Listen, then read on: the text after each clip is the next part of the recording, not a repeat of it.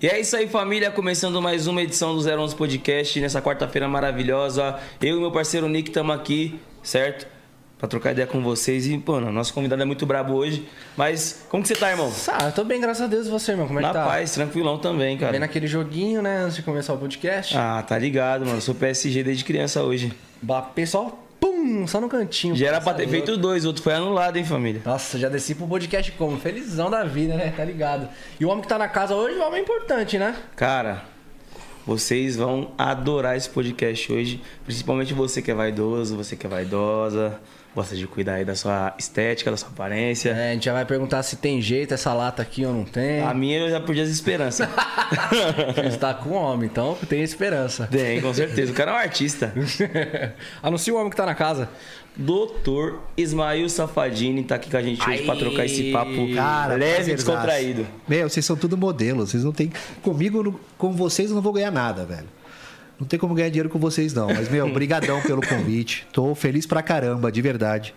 Tô me sentindo em casa aqui já com vocês. Brigadão pelo convite. Tá show. A Brigadão. gente que agradece. a gente que pô, agradece, A presença. Primeiro que eu já falei pra vocês desde o início aqui, pô, a gente é fã já da- do Sintonia com, com M10 e, porra, tô adorando estar aqui com você também, Nick. Brigadão. Imagina Bela que é satisfação demais. Minha filha cara. deve estar maluca, cara, te vendo aí. Eu, Pô, um junto abraço pra ela. Como você, que é o nome dela? Valentina. Salve, Valentina. Ó, beijão no coração. Valeu pelo Fanzaça do. Tamo Sintonia. Beijão do Formiga. junto. Daquele jeito. Ah. é nóis.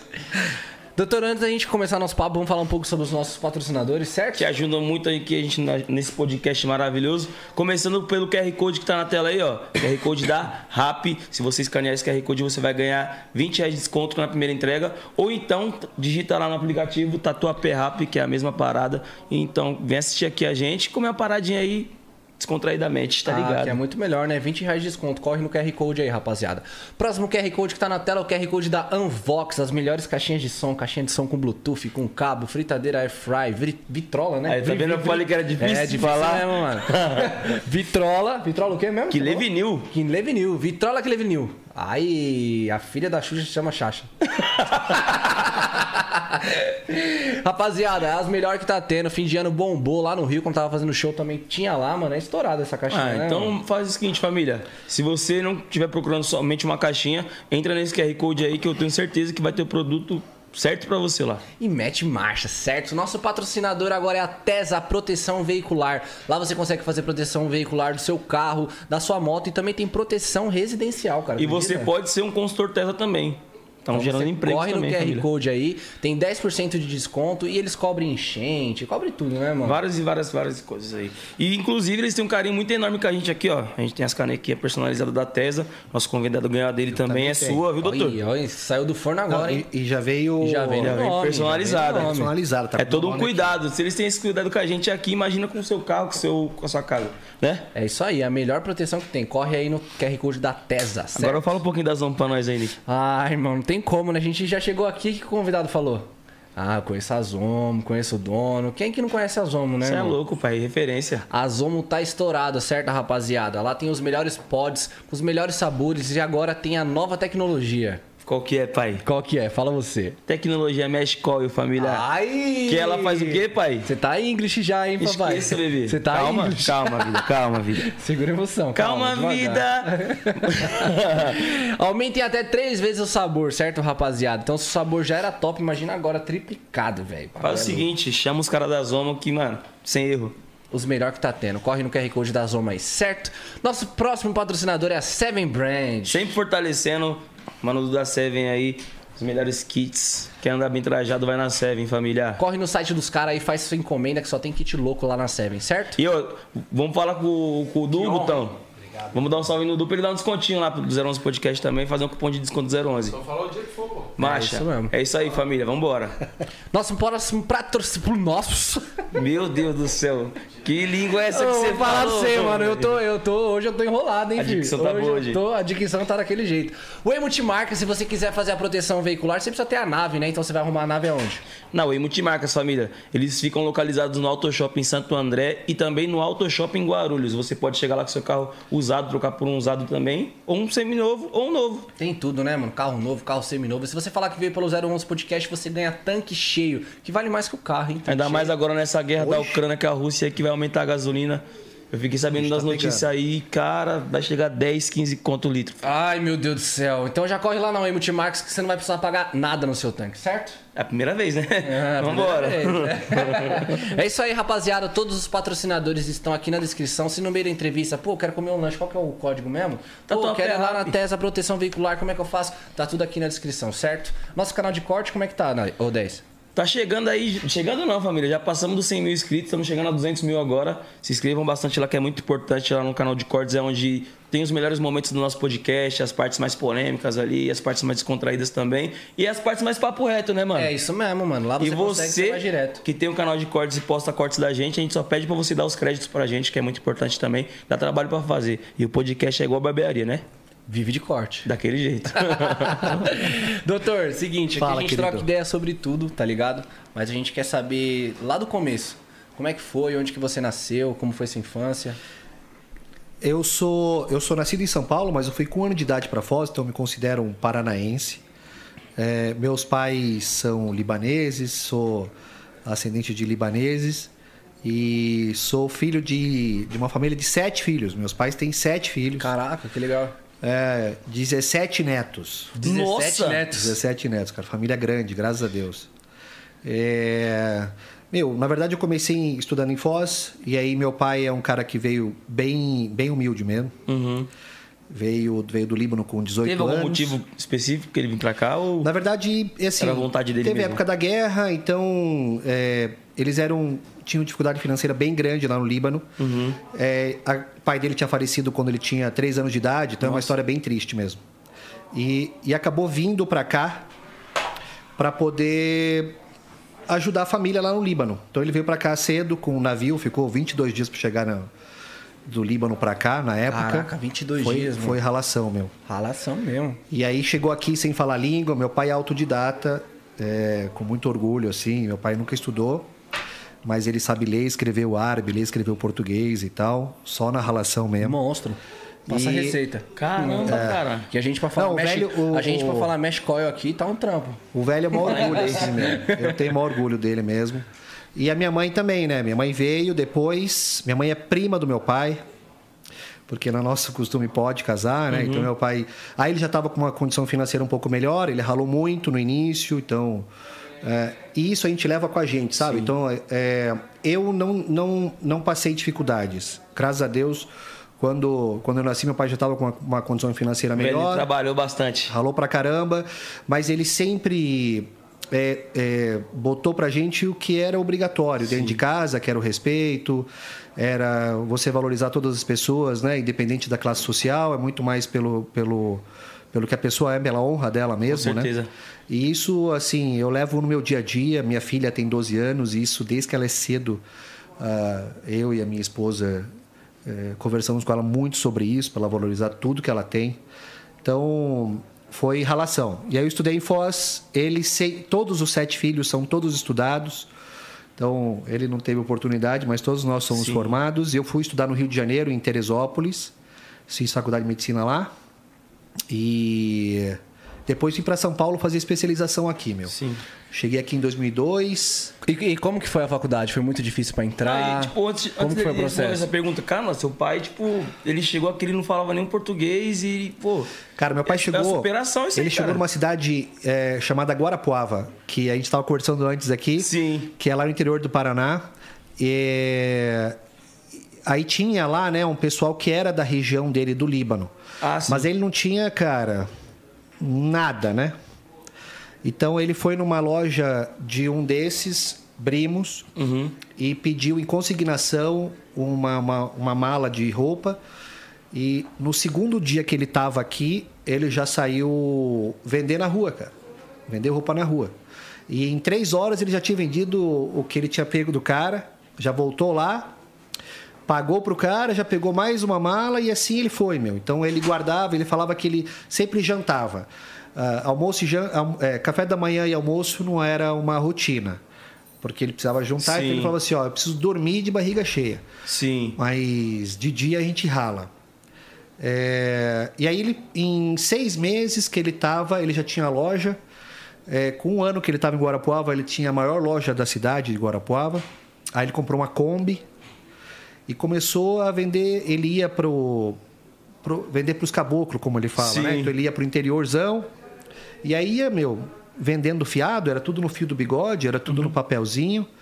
E, e todo mundo. é, eu acho que é essa fase que a gente sente falta hoje, né? Quando ele conta pra gente. Então, você não precisava, né? Botar advogado, acho que Sim. nessas horas não existia. Então A era palavra tudo- va- a valia mais que o palavra papel. muito. Cara, meu avô falava muito de palavra. Eu acho que eu cresci muito com isso. Então, quando eu dou a minha palavra, pô, eu vou, eu vou. Pode chover, pode fazer. Mas hoje em dia tá difícil isso. Tá Ah. difícil, viu, meu? Tá difícil. Você sabe que eu falo muito, né, com a minha mulher, eu confio muito nas pessoas também, né? É, porque, lógico que hoje eu presto um pouquinho mais atenção. Mas, é, eu acho que é, custa caro ser honesto, né? Mas vale a pena. Vale a pena, Vale com a pena. certeza. Porque eu acho que você chegar em casa, meu, dormir sossegado, a sua filha. Minha filha, eu falei para ela que eu estava aqui ia estar com você hoje. Ela me mandou uma mensagem hoje, pai, tenho o maior orgulho de você. Eu acho que isso é o que a gente tem que levar para a vida, sabe? Ser exemplo para nossos filhos, ser exemplo para nossos Uhum. pares, enfim, né? E é isso que eu tento levar para minha vida, cara, para ser bem sincero assim. E a gente sendo honesto, a gente não tá perdendo nada. Quem Não, perde é quem é desonesto, né, Não cara? tem a dúvida, cara. Quem é desonesto só perde. Eu acho que o mundo dá volta também, e esse negócio de Deus e tal, acho que tudo acontece aqui, viu, E, cara? e cobra. Claro, É. com certeza. Cobra. Acho que é tudo por aqui mesmo. E aí, assim, você tendo o exemplo desse em casa, é... eu acho que é muito importante, né? Porque eu levei muito disso. Sim. Você sabe que eu tenho uma história que eu vou contar. A minha mulher sabe, minha- mas assim, eu quando me formei, mé- médico, ele sai meio que se achando Deus, né? Porque é uma, é uma área complicada, assim, né? Sim. Então a gente acaba se achando. É anos de fica- dedicação, né? Tipo, quando você termina, você fala, pô, agora eu sou médico. mais Respeita o novo, pai. meu. É respeito o pai. É. Não, mas é. E você sabe que o respeito ao pai você não tem que pedir, porque o respeito não se pede. Se conquista, né? Adquire, Só né? que quando você é novo, você pede, né? E, e que tá o errado, né? Você, Então, você, você exige respeito quando você é mais novo. Você se formou com quantos anos? 22 para 23 anos. Tava formado com 23 anos? 23 anos. Ah, foi Maria, Nossa. Novaço, cara. Você sabe que eu tenho esse, esse cavanhaque? Eu era bem magro, agora ferrou, né, velho? e eu tinha uma cara de moleque do caramba. Então eu ia atender os pacientes, eles achavam que eu era estudante, assim, tipo, iniciando. Então ninguém queria, cara, que eu atendesse, que achava que eu tava lá Tava em começando. estágio. E eu não tenho, né, barba. Então aqui na lateral eu nunca fiz barba. Eu tenho o meu cavanhaque, que agora tá cheiaço. Uhum. Porque na época eram uns três bigodinhos assim, sabe? Sim. Mas eu deixava, comecei a deixar por causa disso, para me para para Parecer um pouco mais velho, porque na medicina também tem isso, né? As pessoas começam a te respeitar também pela idade, né? Sim. Então, eu me formei novo, mas é, tem coisas boas e ruins nisso, né? Porque, tipo assim, é, tem muito também que é um, é um estereótipo que quando um, um doutor é muito jovem, ele é inexperiente, né? Tipo, É, no- isso aí. Mas eu acho que não. Você sabe que hoje, na verdade, está mudando bastante, né? Porque eu acho que a tecnologia também é, faz com que você tenha outros olhares, olhos, né? né? Sim. Então, é, eu acho que mudou bastante também. Tem muito cara novo se formando, bem formado, porque eu acho que- e também tem cara velho meu que não tem experiência. Então, isso, eu acho que é muito pessoal para qualquer área, na verdade, né? Sim. Não, não é, é, é, lógico que na medicina a experiência conta muito. Até para você mesmo, né? Para mim mesmo. Eu acho que hoje eu me sinto muito mais totalmente mais é, confiante no que eu faço. É, até porque eu já tive bastante experiência na minha vida e tal, então na medicina conta bastante isso. Mas não é uma regra, cara. Eu acho que tem cara novo bom pra caramba também. É, E esse cara bom daqui cinco anos, ele vai ser mais bom do que não tenho ele dúvida. era cinco Não anos dúvida. atrás. Isso aí é normal. né? Mais bom não, mano. Melhor. Melhor. Melhor. Mais, mais bom é foda, né? Mas ele vai ser melhor. Isso é, isso é a lei da vida, né, cara? Por exemplo, pô, o Neymar jogava muito com 18 anos. Mas passou 4 anos, ele tá jogando melhor do que quando ele tinha 18. Eu acho também. Eu acho que o cara, ele, você vê que ele assim. É, é, é que ele fazia muito mais malabarismo quando ele era mais novo. E hoje você vê ele jogando mais, né? Eu acho que é mais decisivo. Mais entendeu? decisivo, é isso mesmo. Eu acho que é isso que acontece também. Não quer dizer que eu era ruim quando eu era mais novo.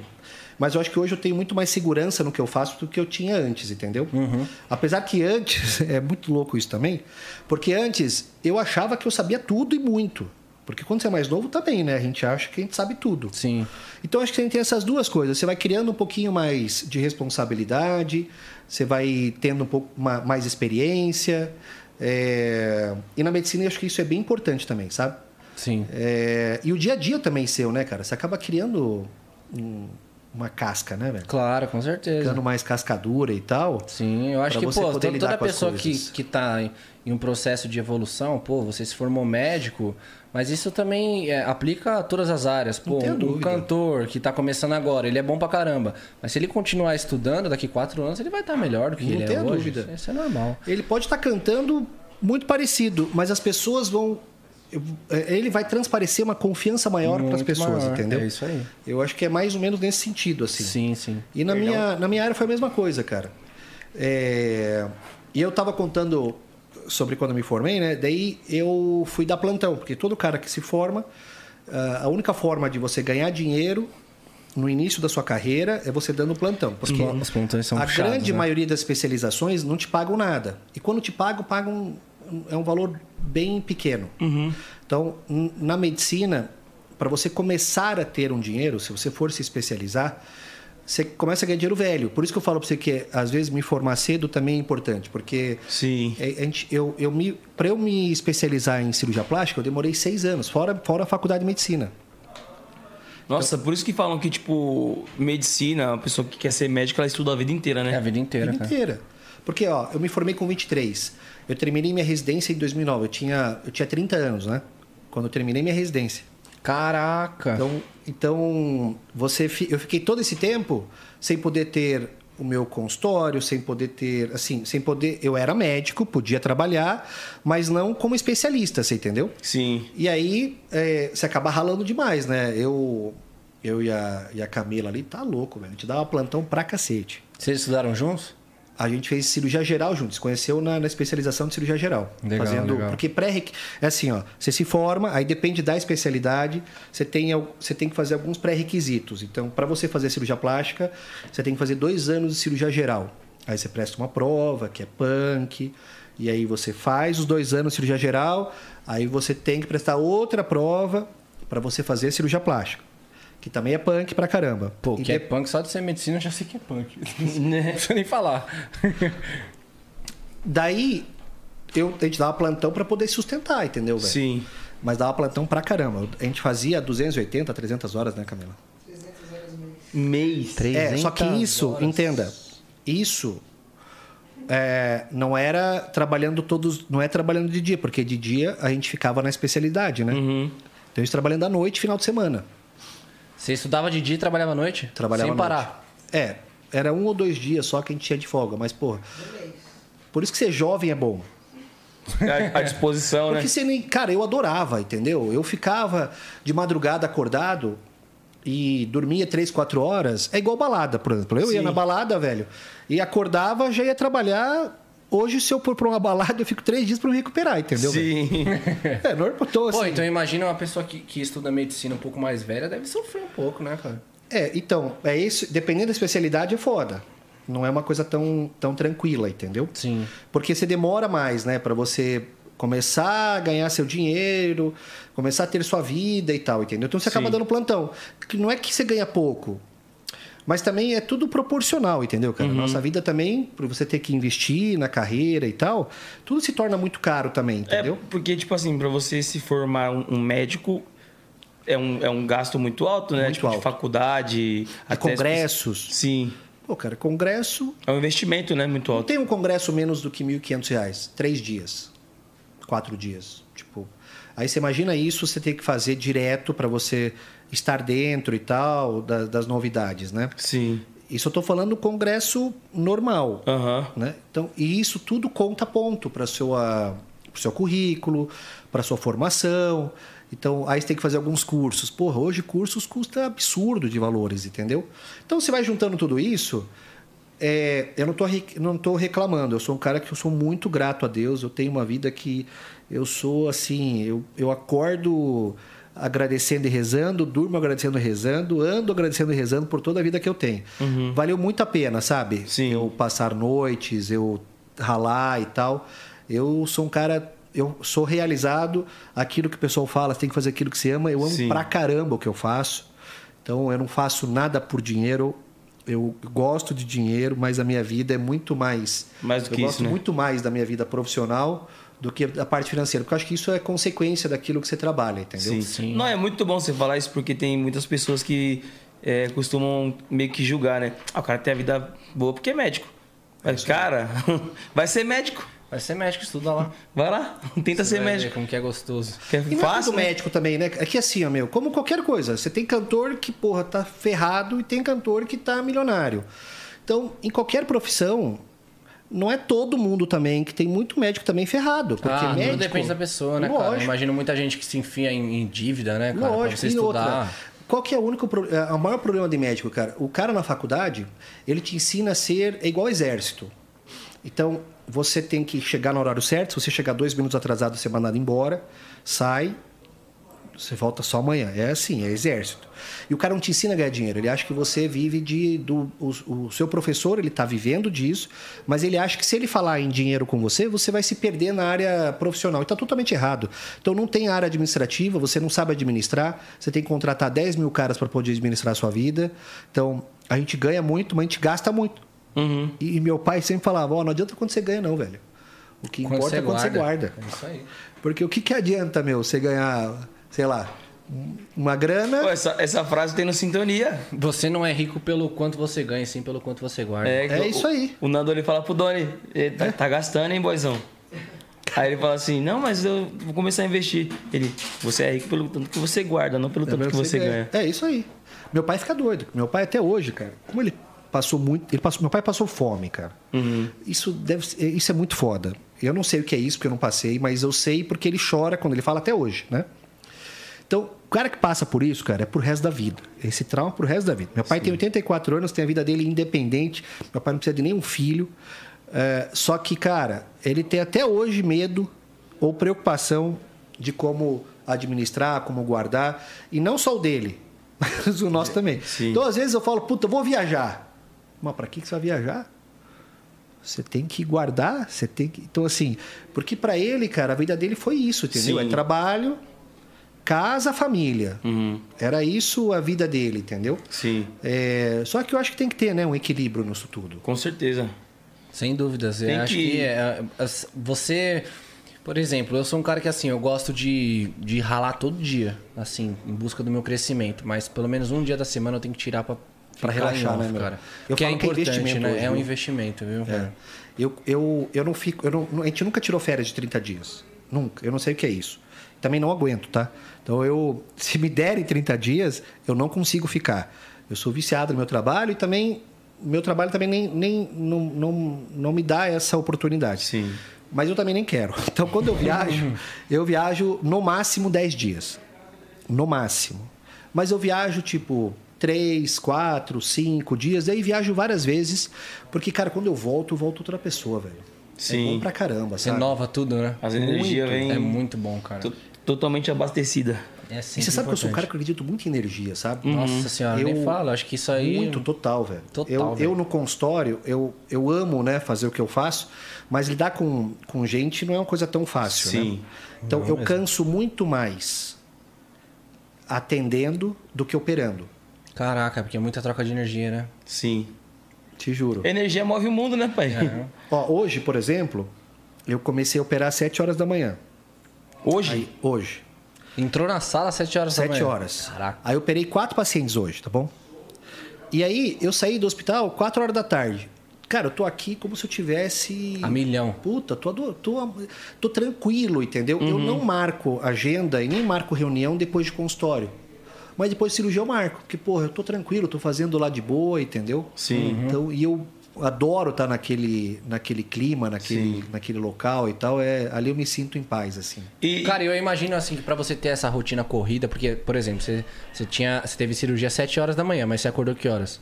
Eu acordo 5h40. 5h40. Mas você também deve ter uma, uma alimentação bem da hora, né? Uns negocinho bom. Eu também já quero saber disso, né? É. É, com certeza, Então, cara. na verdade, cara, eu sou eu, eu era muito sedentário assim e tava bem desleixado.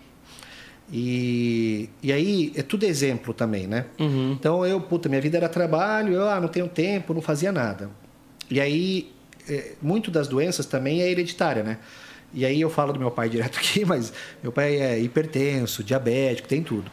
E a minha mulher me enche o saco 24 horas e minha filha também 24 horas por dia, porque eu sou sedentário, porque, putz, só quero trabalhar. Aí eu saio de casa às 5 e meia da manhã, eu volto, sei lá, 8, 9. Tem dias que, lógico, eu volto mais cedo. E- aí, cara, no final do ano, eu fui passar um Réveillon na Bahia, que eu amo. Eu fui pra lá também. Hã? Fui pra lá também. Pra onde você foi? Fui em Porto. Porto Seguro? É. A gente foi pra Arraial, cara. Eu amo aquele lugar. Eu, eu passei em Arraial também. Meu Deus do céu. Mas você sabe que é assim, ó. E as pessoas falam assim, putz, você vai de novo pra lá? Vou de novo pra lá. É energia que. Ali é Eu adoro energia, Bahia, né? cara. Ali é energia, Puta, cara. Comida boa. E aí, assim, ó, eu amo cozinhar, na verdade, né? Eu gosto de comer, ó. Combinação perfeita. Nós vamos lá pra casa, velho. vamos, vamos. Eu amo cozinhar e receber, cara. Amo, adoro. E é essa que é o problema maior, porque eu tenho que fazer uma alimentação mais saudável. Mas, cara, eu, eu gosto de cozinhar coisa boa também, entendeu? Então é muito difícil. Então, mas agora eu tô conseguindo me equilibrar. Não tô falando pra você que eu cheguei no meu. Mas comecei a malhar novamente. Então tô com Sim. uma personal. Então tô me sentindo muito melhor. Muito melhor. A disposição é outra quando você se A disposição se muda exercita. muito, né? Tô levando marmita agora. Ó, aí sim. Não, hoje minha mulher perguntou assim: já almoçou? Eu falei, puta, levei marmita, cara. Fui lá pro hospital, comi minha comidinha saudável. Dia de semana, cara, eu consigo me segurar. Eu, hoje eu tô conseguindo me segurar um pouquinho. Uhum. Tô com um pouquinho mais de ponto extra lá em casa, entendeu? Sim. Tô me cuidando legal. um pouquinho melhor. Ah, é bom, né, cara? Acho que é, é muito importante você se cuidar, né? Você começou agora, né? É, eu tô, tipo, tem Já três, fazia antes, três né, semaninhas, então. fazia antes, parei, que eu jogava futebol. Então, tipo, eu tenho uma, uma certa memória muscular. Mas eu tava sedentário também, tava quase 100 quilos, cara. Tá, Tava com é. 94. Tava com 94 quilos? Tava com 94 Caraca. quilos, agora eu tô com 86. Quero chegar no bacana. 78 ali. Aí, ó, quase 10 quilos já, cara. Mantendo. Posso te falar? É segurar a onda um pouco mesmo, sabe? E faz bem pra caramba. E que né? nem você falou, a semana, tipo, eu tô me comportando bem, mas o, o- o difícil é o fim de semana, velho.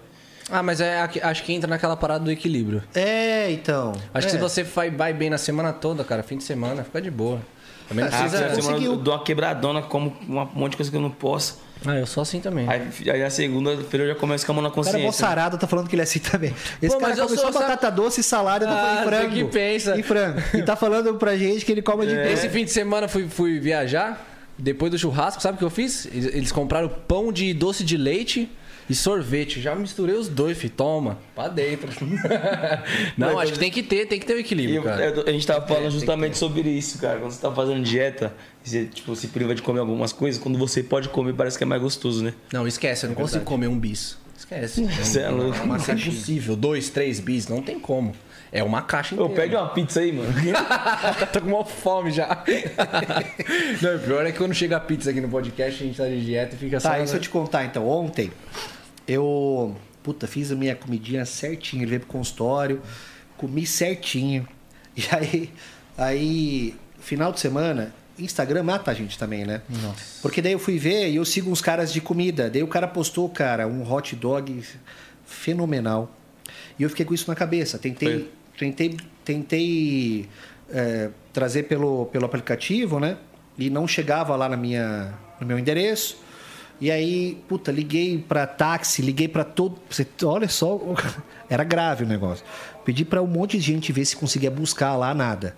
Saímos ontem 9 horas da noite do Morumbi até o Itaim só pra buscar o hot dog que eu tava vindo comer. Eu comi hot dog ontem, não teve jeito.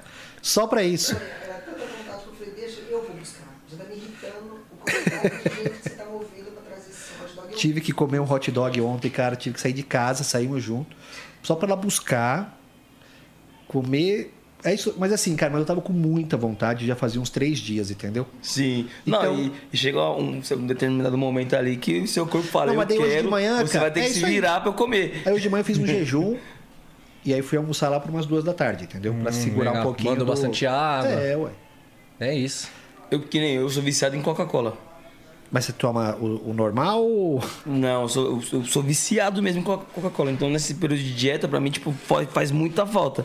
Teve um dia que eu não tava me aguentando, 4 horas da manhã, levantei, fui no posto de gasolina perto de casa lá, comprei uma Coca de 2 litros e meio, tomei metade, só de madrugada. minha mulher, chuta o balde. minha mulher, você é doido, velho. Toma zero, pô. Você não curte a Não. zero? Não, não vai. Dá diferencinha. É, pode crer, mano. Mas então, doutor, é, voltando na época que você tava fazendo a, faculdade de medicina, como que foi? Pra você entrar, como que foi quando você tava fazendo? Cara, na verdade eu prestei vestibular, eu acho que umas quatro faculdades. E aí eu tinha, graças a Deus, um pai que, que falou pra mim, velho, passa. É, e não tem problema, eu banco sua facu. Então eu fiz particular, não prestei em pública e não prestei em estadual. É, e aí passei em Teresópolis. Cara, foi uma experiência do melhor fase da minha vida. Caraca. Foi a época da faculdade, não tenha dúvida, cara. Foi onde eu me descobri, onde eu fiz amigos que até hoje são meus irmãos, assim. Eu, eu, eu tenho os mesmos amigos. Meus amigos hoje, na verdade, são meus amigos de faculdade, né? É, cada um tá num canto, mas eu, eu a gente se fala direto. Sim. E homem é aquela coisa, né? Não precisa ficar todo dia. Mas quando gente vê- tem- é, igual irmão. Então a gente tem uma relação de irmãos mesmo. E acabou que no final das contas, todos são casados hoje. E as mulheres também São são, amigas. amigas, Ah, sabe? que legal, Sim. Porque eu acho que isso é importante também, né? Senão você não consegue ficar amigo do seu amigo, né, velho? Sim, com Eu sou o melhor amigo da- das mulheres dos meus amigos, na verdade. Porque senão a mulher breca. Se não esquece. breca, meu. Não tem relação. Não tem relação. Se a mulher não for com a, com a cara do amigo do marido dela, não vão ser mais amigos, cara. Não, não tem. Corta. A amizade muda. É, porque, cara, muda também seu estilo de vida, né? Cara, e na facu foi muito legal. Na minha faculdade, era uma cidade pequena, é, aproveitei muito. muito, muito. E foi legal, porque eu acho que é importante você aproveitar cada fase naquela fase ideal, sabe? Então, eu hoje não tenho aquela coisa, porra, cara, deveria ter feito isso e não fiz e tal. Eu acho que eu aproveitei cada fase da minha vida. Não tem Minha- arrependimentos. Minha infância foi bacana, minha adolescência e, e na- e minha faculdade foi surreal de top, foi super bacana. É, Cara, vivi muito lá, sou amigão de um, de um- de um professor meu, a gente convivia, ele vem para São Paulo hoje. Eu acho que o legal é isso, sabe? A gente era tudo moleque, e, porra, tenho vários amigos meus super tops também na área deles, cada um numa especialidade. E, e aí você vê como muda, né, meu? Assim, a gente muda muito, né? Sim. É, mas foi muito legal. E depois que eu vim para São Paulo, eu tinha medo, né? Assim, puta, vou chegar numa cidade desse tamanho. É, Mas eu me adaptei super rápido, assim. Foi... Aqui também eu tinha pessoas que eu já conhecia quando eu cheguei. Mas eu cheguei bem novo também, né? E eu sou bom de. Falo pra caramba, né? Você viu que eu já. Não, que Não, isso. O problema aqui- é seu. Na verdade, cara, eu vim. É tudo e eu seu aqui, dei, cara. cara. Que isso, cara. Obrigado. Não, tô falando assim, porque daí eu, eu não tenho essa dificuldade de. de- eu não sou tímido. Uhum. Sou tímido, assim, para algumas coisas, mas eu sou um cara que eu entro mesmo, eu converso. A gente viajou para Cancún, meu inglês é bem ruim. E eu sentei do lado de um casal americano, eu acho que é australiano, nem lembro agora, e eu conversando, e ela ali do lado falou: Meu, que- como que você tá conversando com ele? Eu falei: Cara, inglês, caramba. Cara, da onde que você fala tão bem assim que você já tá três horas falando com o cara ali? Eles estão tudo sorrindo, entendendo tudo. E porra, velho, eles não vêm pra cá também e falam tudo errado? Então, assim, eu acho que eles estão me entendendo e tá tudo certo, entendeu? Ou no máximo eles estão rindo Tem de uma, coisa tem que eu uma falei. língua que é universal, cara. É o Imbromation. Não, e Imbromation, eu- ali e você dá, falar, você velho, dá uma brincada, tem um que importa sotaquezinho. também, eu acho que é isso também. Você, você ter. ah, é, cara, você tem que ter, sabe? A autoestima é uma coisa que você leva pra você mesmo. Uhum. Você não tem que botar isso na frente dos outros, entendeu? Claro, Quando você abre certeza. pra você poder ter uma conversa com alguém, eu acho que isso abre outras coisas também, sabe? Sim, Então, com se eu certeza. tô aqui isso, hoje- isso treina a sua segurança. Tem Lógico. muitas coisas envolvidas. Então, né? é, network é tudo na vida, meu. Sim. É, isso se isso aí. faz com. Eu tô aqui hoje porque, porra, do nada acabei. É, e aí, o mundo é uma ervilha, né? Uhum. Então, puta, o Gutão virou meu irmão, cara. Do nada, assim, sabe? E o cara chegou e nada por interesse, nem meu pra ele, nem dele, de mim. E, e acaba entrando, independente da, de, de, de qual área você é. Sim. é, quando você tem um coração muito parecido, meu, as pessoas Uhum. se, se juntam, né? Não tem jeito. Quando, quando a energia bate. Tenha dúvida, cara. Tem, um- dúvida tem um disso. ditado que eu acho muito legal que é pessoas boas reconhecem pessoas boas. Tenha dúvida. E isso é muito louco, cara. Você troca uma energia. Tem gente que você conhece e parece que você já conhece há anos, né? É isso você aí. conversa uma, uma vez com a pessoa e fala, puta, mano. É verdade. Muito louco essa parada, muito louco. Não, de verdade. E, pô, e é até engraçado que, pô, tem pessoas que não tem uma boa relação com a família, mas uma pessoa que ela conhece agora, ela já tem uma boa relação ali.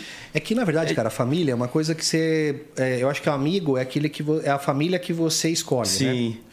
É, família. Pô, eu- Muito louco isso, hein? Hã? Amigo é a família que você escolhe. Sim. É. Isso é. Por isso que da você hora. acaba, às vezes, tendo mais intimidade, Intimidade com, com amigo. amigos Porque ali não tem o interesse, não tem o amor. Né? Porque o amor também, às vezes, ele não tem. é, é, ele não tem crítica, né? Então, às vezes, é, o seu pai, ou sua mãe, ele, ou, sei lá, seus irmãos, é, eles não conseguem olhar um defeito seu, uma, porque para eles você não tem defeito algum. E, na verdade, você ter crítica é importante Sim, Muito. para tudo. com certeza. Não é que se eu pego e chamo minha filha e falo para ela que ela tá errada, quer dizer que eu deixei de amá-la, entendeu? Uhum. É, e, e família é mais ou menos isso também, né? E hoje em dia, na verdade, tá muito difícil também, né, ter relação. Eu, eu sou um cara muito família. Sim. Muito. Tipo, eu prezo muito isso, sabe? Mas hoje tá muito difícil de ter também, né? Tem muito interesse no meio, né, cara? Com certeza. Tipo, eu vejo um- os pais, os filhos deixando os pais, né? E aí, porra, o cara fica lá. Tem tanta história, sabe? E, e isso acontece muito mais com quem tem grana do que não tem grana, cara. A gente convive hoje, assim, é, a minha filha, o esporte dela é hipismo. Uhum. E aí, ele é um esporte de rico. Eu não me considero um cara milionário, mas, cara, eu tenho uma filha. E eu, cara, faço de tudo para dar tudo que ela que eu puder dar para ela e tal. Então, ela frequenta um lugar onde, onde o público lá é um público mais. Sim. E aí, e ao mesmo tempo, eu frequento, eu, eu meu, meu, meu, meu consultório, os pacientes são 99% do Zona Leste e Zona Norte. Sim. É, é, eu, eu falo também que é, você vê que as energias se unem mesmo, né? Então, cara, é o público que eu sei falar, eu, puta, me dou. Aí o pessoal me olha, branco, de olho, de olho verde, sei lá, olho azul. E aí, cara, eu não tenho, sabe, eu, eu, eu gosto de abraçar, de beijar, gosto Sim. de falar gíria, gosto de, de, de ser do próximo mesmo da pessoa, entendeu? Sim. Então, se a pessoa não entender isso, ela vai achar que eu sou um cara meio maluco mesmo no consultório, né? Então, meus pacientes viram meus amigos. Sim. O marido das minhas pacientes tá doido, me amam, cara. Me amam, de verdade, assim. Eu sou amigo dos caras, porque, meu, é intimidade. Imagina que a pessoa chega lá no consultório, é, eu converso com ela 20 minutos, sei lá, aí eu já vou examinar.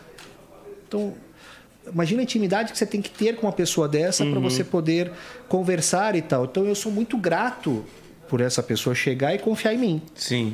Nada mais justo do que eu ser um cara leve, simples, entendeu? Para a pessoa se sentir em casa mesmo. Com né? certeza. Com certeza. É, e isso eu faço na minha casa, isso eu faço lá na, na hípica e tal. Mas quanto menos é, condições a pessoa tem, mais ela valoriza a família. Sim. Eu pego, eu dou muito exemplo. Você falou agora do Neymar, né? Agora há pouco. Cara, o que, que esses caras fazem, velho? Primeira coisa que ele faz quando ele ganha uma primeira grana dele é comprar pro pai e pra mãe uma casa, valorizar a família dele e tal, entendeu? Sim. E o rico, a primeira coisa que ele faz é botar os pais numa Uma casa de repouso. uma casa de repouso. Cara, pra mim isso é bizarro. Eu, assim, eu, eu respeito, porque aqui a gente tá numa. Respeito. Tipo, na Europa e Estados Unidos é uma coisa natural. Você pode ver que você viaja pra fora, os europeus estão. Eles viajam sozinhos, velho. Eles têm vida separada. Tipo, o filho fez 18 anos, acabou. Você não tem mais. Não tem esse amor, né? Esse, esse Afeto, calor, Uma né, relação assim, meio né? estranha, É sabe? diferente, né? Frio, né? Não, eu também É, não eu sou. Eu, não, eu não, não concordo com esse lance de pô, botar o pai e a mãe na casa de repouso Você é esquece. Você tá não não. louco, velho. Eu, cara, Cuidou, cuidou da gente a vida inteira, você é louco. Piores momentos sempre tava lá. Aí quando precisa de uma Eu, coisinha de eu, você, eu principalmente, de trabalho de minha No meu pai e minha mãe. finalzinho, que é o mais doloroso, aí vai e joga na casa de repouso. Aí é. Eu acho punk também, viu, cara? punk, e não é só cara. casa de vezes você deixa numa casa dele lá, mas você larga o velho lá sozinho. Bota lá uma cuidadora, vai ver o cara uma vez por mês, uma vez a cada dois meses, não liga, não vê nada, né? E eu acho isso bizarro também, cara. Então eu. certeza. E. é, nós, nossos pais já são mais velhos, né? Então todos já precisaram de alguma ajuda. E eu acho que você dá, mais uma vez, o exemplo é você quem dá pro seu filho, né? Sim. Então, meus pais foram pais super bons com os pais deles, com meus avós, né? Eu não tive todos, mas com, com quem tiveram, eu tive só avó. Porque meus avós morreram eh, na guerra muito cedo e tal. Nem eles conheceram os. O, nem meus pais conheceram Os pais deles. Os pais, deles. Caraca. Só, só as avós, só as mães, né? E, e, e os dois foram filhos super tops com, com as mães. Sim. Eu acho que nós somos exemplos para nossos filhos. Então Sim. eu acho, eu acho que eu sou um pai um- eu não sou. Meus pais moram em Foz, então eu não consigo ter uma, um- uma presença tão grande, mas eu faço de tudo para poder estar próximos a eles. Minha filha ver isso também como exemplo. Minha mulher a mesma coisa com os pais dela. Eu acho que isso traz bênção, sabe? Com certeza. Com certeza, sem Isso dúvida é- nenhuma. É, eu falo que se eu tenho hoje um, um sucesso na minha vida, eu acho que é por eu, eu acho que é pelas bênçãos dos pais, sabe?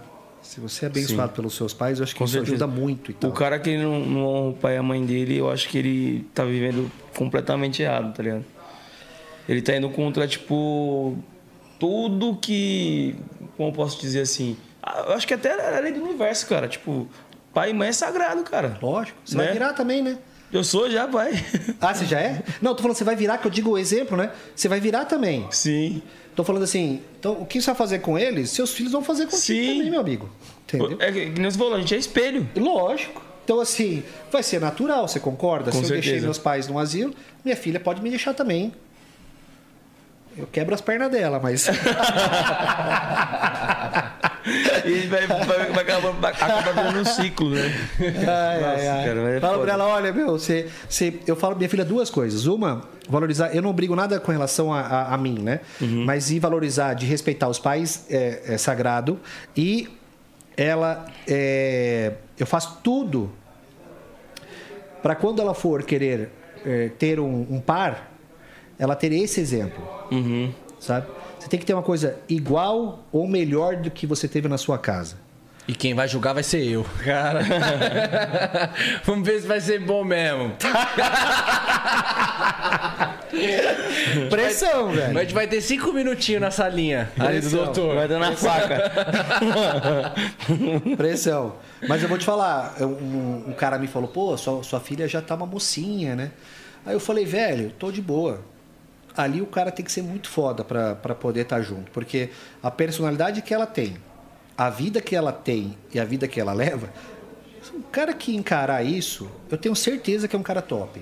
Uhum. Porque é, a gente sempre deu toda a liberdade para nossa filha. Então a gente conversa de tudo com ela. Ela tem tudo que você possa imaginar de bom, graças a Deus. Então ela tem exemplos bons também. Então eu acho difícil. Eu não tenho medo, sabe? Uhum. Quando eu era mais novo, eu tinha medo de ter filha mulher. Porque eu tenho cinco irmãs. Mas eu não tinha filha mulher por ela. Da minha filha não ser honesta. Porque, cara, o que é, o mundo é tem muito cara pilantra, né, no mundo. Então, ah, e eu sei o quanto é foda, sabe? Eu tenho cinco irmãs, tenho cinco cunhados, né? Sim. Então, e você cria, você dá tudo e tal. É, então, eu, cara, eu boto na cabeça da minha filha, velho. Você tem que ser independente, você tem que ser uma mulher estudiosa, você tem que ter tudo na vida, você tem que querer o melhor. Você tem que sair daqui se realmente for igual ou melhor que aqui, velho. Não queira pouco na vida, não. Uhum. Isso depende de você. E não é dinheiro, viu? Acabei de falar que não é dinheiro. É, é, é, um, é um cara honesto. Companheirismo, Honesto, cara, sabe? A honestidade é tudo na vida. com certeza. Mas o cara que é honesto, ele consegue ter tudo na vida. Eu me identifico também que eu, eu tenho três irmãs e tenho uma filha de 7 anos. Olha que top, velho. Então, bom o demais, receio mesmo. É bom demais, né? Nossa, você é louco, eu amo minha filha demais. é bom, eu sou puta parça também, viu, cara? Eu nunca imaginei ser pai de menina. Quando a minha mulher engravidou, eu só, eu para mim na minha cabeça era só homem. E aí ela, eu tava deitado e aí ela me acordou, ó, saiu, porque ela fez a sexagem, que né? a gente é pouco ansioso. A gente é super ansioso. Então ela fez ah, o exame de sangue, né? Com dois meses. Daí era menina. Daí ela me falou, ela me acordou, falou assim, ó, é, saiu, saiu o exame. Daí eu falei, eu acordei, falei, e aí, o que que é? Daí ela falou, menina. Deu, tá bom, deitei. Aí, porque, cara, eu não, eu não tinha noção do que que era. Uhum. E a minha preocupação era realmente essa, sabe? Porque eu sabia o que minhas irmãs passaram, como é difícil, cara, que meus pais passaram, sabe? É, e hoje é engraçado que eu tenho um sobrinho, filho do meu irmão, que ele convive bastante aqui comigo, né? E ele vai lá em casa, a gente é puta parça, ele me ama de paixão. É, só que a minha relação é é meio estranho. Tipo, eu, eu- hoje eu sei, sei- eu sei fazer chuquinha, sei fazer tudo, cara. Tudo. Eu faço tudo que, que minha filha precisa. Minha filha, quando quer ir comprar uma roupa, ela me chama, pai, vamos, eu preciso comprar uma roupa, você vai comigo? Você escolhe pra mim?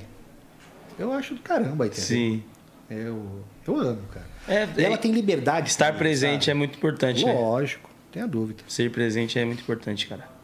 E é, você estava falando sobre. Voltando sobre aquele assunto da faculdade de medicina, depois você foi fazer pós. Aí eu fiz especialização em geral aqui na Beneficência Portuguesa de São Paulo. É, fiz dois anos lá. E depois eu fiz também na Beneficência a cirurgia plástica. Então eu fiquei, fiquei cinco anos na, na Beneficência. É, e aí fui prestar prova, né, cara? Fui, fui pra rua. E, e, cara, é assim, meu pai é comerciante, né? Meu pai sempre teve loja e tal. E quando a gente era criança, eu ia nas lojas saía da escola, ia para a loja, aí ficava no caixa. Então eu sempre fui um cara que acompanhei, acompanhei meu pai bastante assim. Na época Sim. meu pai tinha loja. Então eu ia e ficava lá. E eu gostava dessa parte de matemática e tal, você entendeu? Então eu gostava e meu pai é um cara muito para frente assim, de investir e tudo, sabe? E eu nunca quis pouco, cara. Tô te falando porque então eu não tenho ninguém na família médico. É, eu sou médico, a minha irmã é dentista, a minha outra irmã é advogada, enfim, e meu irmão é, é, é publicitário, outro, sei lá, enfim, não tem ninguém médico. E como qualquer Ah, área, mas tem de tudo na família também, hein? tem de tudo um pouco. Estourou, hein? De tudo um pouco.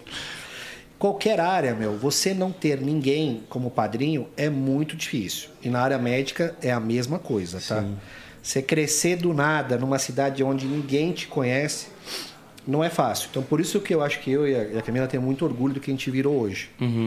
Porque eu, quando eu estava na residência, a gente dava plantão, e eu no plantão eu, eu fiz um cartão. Cartão de visita. Tinha só meu celular. Eu não tinha secretária, não tinha nada. Mas eu tinha meu cartão. Então, no, no plantão, ah, chegava, eu fazia cirurgia geral, sempre gostava e tal. Então, chegava lá um cara que cortou a mão. Aí eu dava o ponto, falava assim: olha, é, o ponto você pode tirar aqui no hospital, ou se quiser, você pode passar no meu consultório, eu tiro para você lá, sem custo. Você entendeu? Então, aí eu, a gente pegou um consultório de 30 metros quadrados e dividimos em quatro médicos, eu, ela e mais um outro casal. Os outros dois nunca foram. Eles pagaram durante seis meses, a gente fez uma reforma nessa salinha, eles nunca atenderam. E, cara, começou aí um, outro, sabe? E eu Sim. não cobrava nem a consulta, nem para tirar ponto. Porque eu queria que ele fosse lá para ele Sim. conhecer o ambiente. Pra fidelizar. Daí ele levava lá outra pessoa, entendeu? Uhum.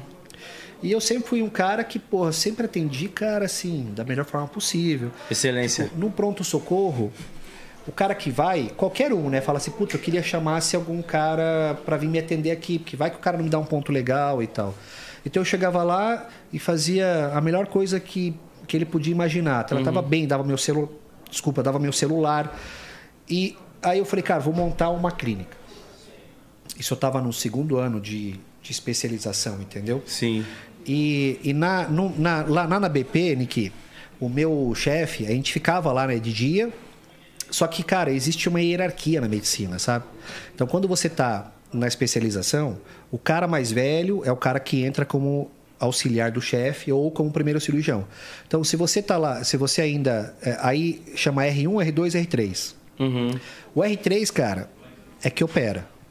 O R1, velho, ele fica lá ajudando, entendeu? E eu falava, caramba, não vou, não vou pegar mão aqui não, velho. Então eu ficava lá, que era o horário certo, saía de lá, ia falar para os caras, meu, se quiserem alguém para ajudar na cirurgia, eu tô indo. Ia nos hospitais para ajudar os outros plásticos que eram particular. Sim. Então, porra, o cara me pagava 100, 150 reais e tal, eu não queria nem saber do dinheiro, eu queria Tá lá. pra pegar a mão, entendeu? Mostrar cara? serviço e- Então eu ia lá e pegava a mão, cara. E adquirir- Meus amigos. adquirir experiência, né? Lógico. Pô, eu tinha um cara que, meu padrinho de casamento, sou padrinho dele de casamento, que é meu irmão, assim, me ajudou muito também no, no início. E, pô, ele saiu, ele tinha acabado de terminar a residência dele, o cara tava igual um avião, cara, operando paciente pra caramba. Eu todo dia ia lá, cara. Todo dia ia lá. E aí, eu terminei a minha residência já sabendo operar coisa pra caramba. Você entendeu? Sim. Porque eu tinha que ter prática. o papel.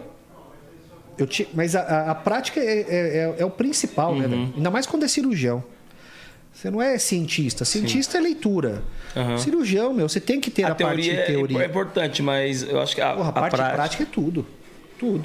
Por que, que os caras vêm pro Brasil para operar? Porque aqui, meu, a, a medicina, ela é bastante prática. Para quem é cirurgião, bastante prática. Por que, que os Estados Unidos é conhecido como cientistas e tal? Porque lá a parte teórica é eles investem muito, né, em tecnologia, em ciência Sim. e tal. É, e lá, para você me- colocar a mão num, num paciente, é super difícil. Existe uma lei extremamente. Hoje está bem difícil aqui no Brasil também, mas nos Estados Unidos é muito punk. Então aqui você já começa a pegar a mão muito mais cedo. Uhum. Por isso que eu, eu falo que aqui no Brasil acho que tem os melhores cirurgiões que, de qualquer área. Uhum. Pode confiar em, que, em qualquer médico daqui de São Paulo. Qualquer médico, eu digo assim, qualquer. Hoje, muito cirurgião daqui, ou médicos daqui de São Paulo ou de- do Brasil, não perde por nenhum cara de fora. Nenhum cara de fora. Pode ser o, o cara mais top lá de fora. Aqui tem cara top também. Respeito o Brasil. Respeita mesmo. A medicina do Brasil é bem. Tanto que aqui tem nomes que são surreais, de todas as áreas. De todas as áreas. Sim. Se você pegar o stent do coração, que é quando o cara infarta, coloca aquele, aquela molinha, quem inventou isso foi um brasileiro. Eduardo Sim. de Souza, que estava vivo, deve estar. O cara que melhor faz a parte de. Quem fez o primeiro transplante cardíaco, pô, já, Zerbini, já teve. Sabe, são os caras que têm nome mundial. Então, Sim. É, Aí na minha área, pô, Pitangui, Pitangui no mundo inteiro usa-se a técnica dele até hoje para várias cirurgias. Sim. Então, Referência. Ícone. Referência, meu. São ícones e tal. é, aqui no Brasil, de bastante área, assim. Então eu peguei muita mão com isso. E aí eu montei uma sala de 30 metros quadrados. Aí deu seis meses, já estava cheio. Aí depois eu peguei mais uma sala no mesmo prédio. No final, quatro anos, acho que a gente ficou lá, os cinco anos, nós tínhamos quatro salas no prédio e a gente não conseguia pegar uma sala do lado da outra. Nossa. Não conseguia. Então, a gente tinha um andar, o paciente chegava na recepção, um andar era a recepção, aí depois descia, outro andar era, era o consultório, a outra sala era era para fazer o fechamento e tal, Sim. entendeu? Mas, cara, eu sempre prezei pela qualidade, assim, sabe? Então, A gente excelência, tinha- né? A gente tinha um café bacana, sabe? Tratar bem o paciente. É, é como qualquer outro lugar. Receber bem Uhum. é importante. Então, o paciente chegava, ele tinha é, tudo que ele podia imaginar num ambiente menor. Com certeza. Mas a gente foi indo, sabe, cara?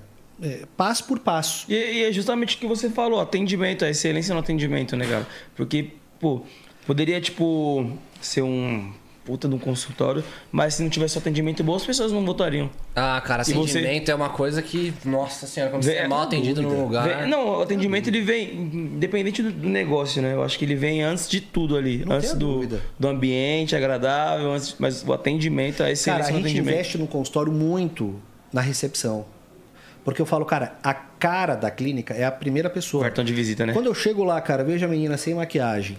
Ou quando ela não tá com uma cara. Meu, acorda, vamos. Anima. Você, você é a cara da clínica. Então. E, e, cara, a gente tem um time hoje topzeraça, assim, sabe? Uhum. Eu tenho orgulho do cão das meninas de lá. Porque. Meu, elas são muito. Assim, sabe quando você é, une tudo junto? Então, Sim. Lá na, lá na clínica nós temos acho que 12 ou 14 funcionárias lá. Meu, todo mundo unido. Mulher, a gente tinha um relacionamento, né? Então, com mulheres é meio complicado. Cara, a gente não tem disputa lá na clínica. Não tem, assim. Elas. é, elas todo mundo trabalha para todo mundo. É um time então que joga junto. joga junto, meu. Muito legal. Bem gostoso. É um Ah, ambiente gostoso. Isso acho que é, é muito Tem uma energia importante. boa. Ó, e falando em time que joga junto aí, ó. 3x1 Real Madrid, família. 3x1 real? Mentira. Você tá falando sério? 3 gols do Benzema. Você tá falando sério? Mas ele já tava, ele já tava ameaçando, né? Quando a gente tava olhando. Nossa, eu, eu dei uma, fiz essa piadinha aqui, ó.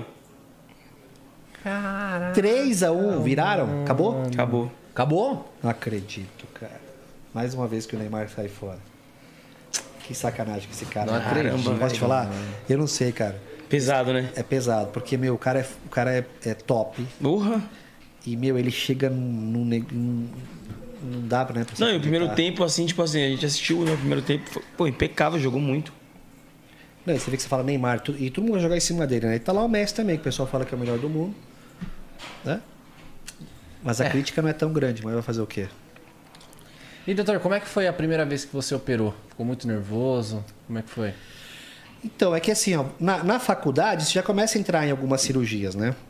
É, é, medicina, como eu te falei, é igual ao exército. Então, o seu chefe, para você chegar nele é muito difícil. Ele tá com você aqui, mas ele não te dá nem bom dia, cara. A maioria deles, né? Os antigão eram assim.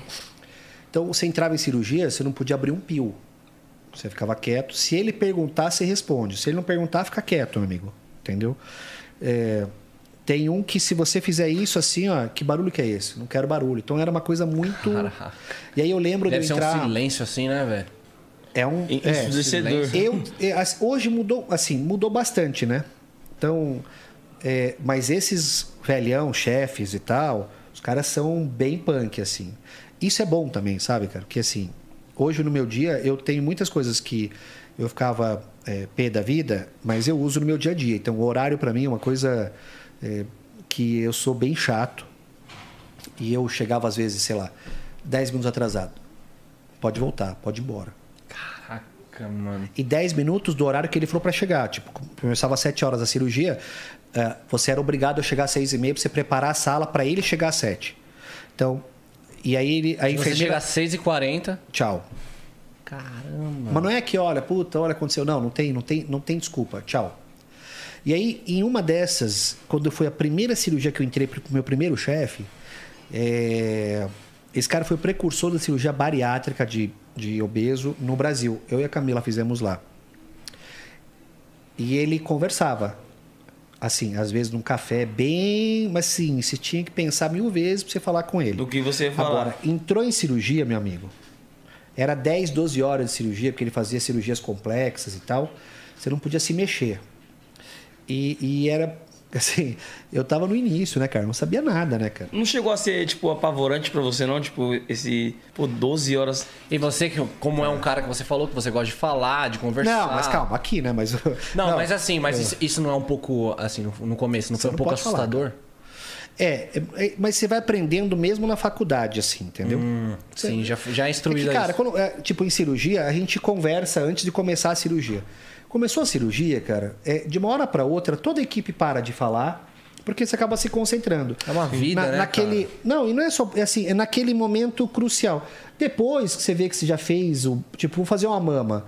Eu começo a falar muito e tal, brinca, até o horário que você vai lá e corta. Cortou todo mundo fica quieto. Porque assim, aí conversa alguma coisa básica sobre a cirurgia e tal. Aí você terminou de montar e você tá mais, já fez aquela coisa mais importante, aí você fala mais um pouco. Eu, eu opero com música, né? Boto a musiquinha Você geralmente escuta o quê? sertanejo. É mesmo? que da hora. Velho. Adoro sertanejo, velho. Não, mas eu escuto de tudo, cara. Só não escuto rock. Mas eu. É, rock na cirurgia deve ser um pouco Não dá, é. é. Mas escuto, escuto rádio, assim, mas escuto. é, bastante sertanejo. Que legal, que legal. Adoro sertanejo. Só que assim, ó, eu, por exemplo, funk, eu amo funk. Eu sou bem eclético, tá? Só que eu gosto de funk à noite, né, velho? Você entendeu? Sim. Então, e aí, sábado de manhã. Hoje funk tá muito parecido com o piseiro também, né? Então, pô, tô, tô relax. Minha filha ama piseiro. Eu boto piseiro no talo, vamos lá pra Ípica é, relaxar e tal. A Camila também. Sim. Então, acho que tem. Pra cada ritmo você tem um momento, né?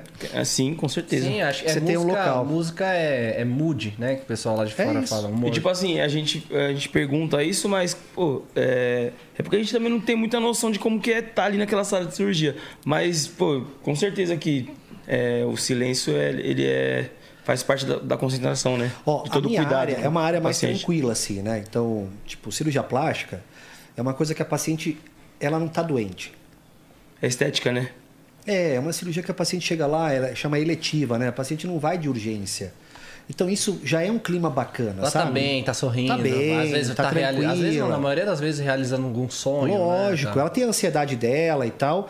Pra gente, é uma, é uma responsabilidade enorme, porque também tem o. ah, quando você tá numa. Aí você tem que pensar nos dois lados, né?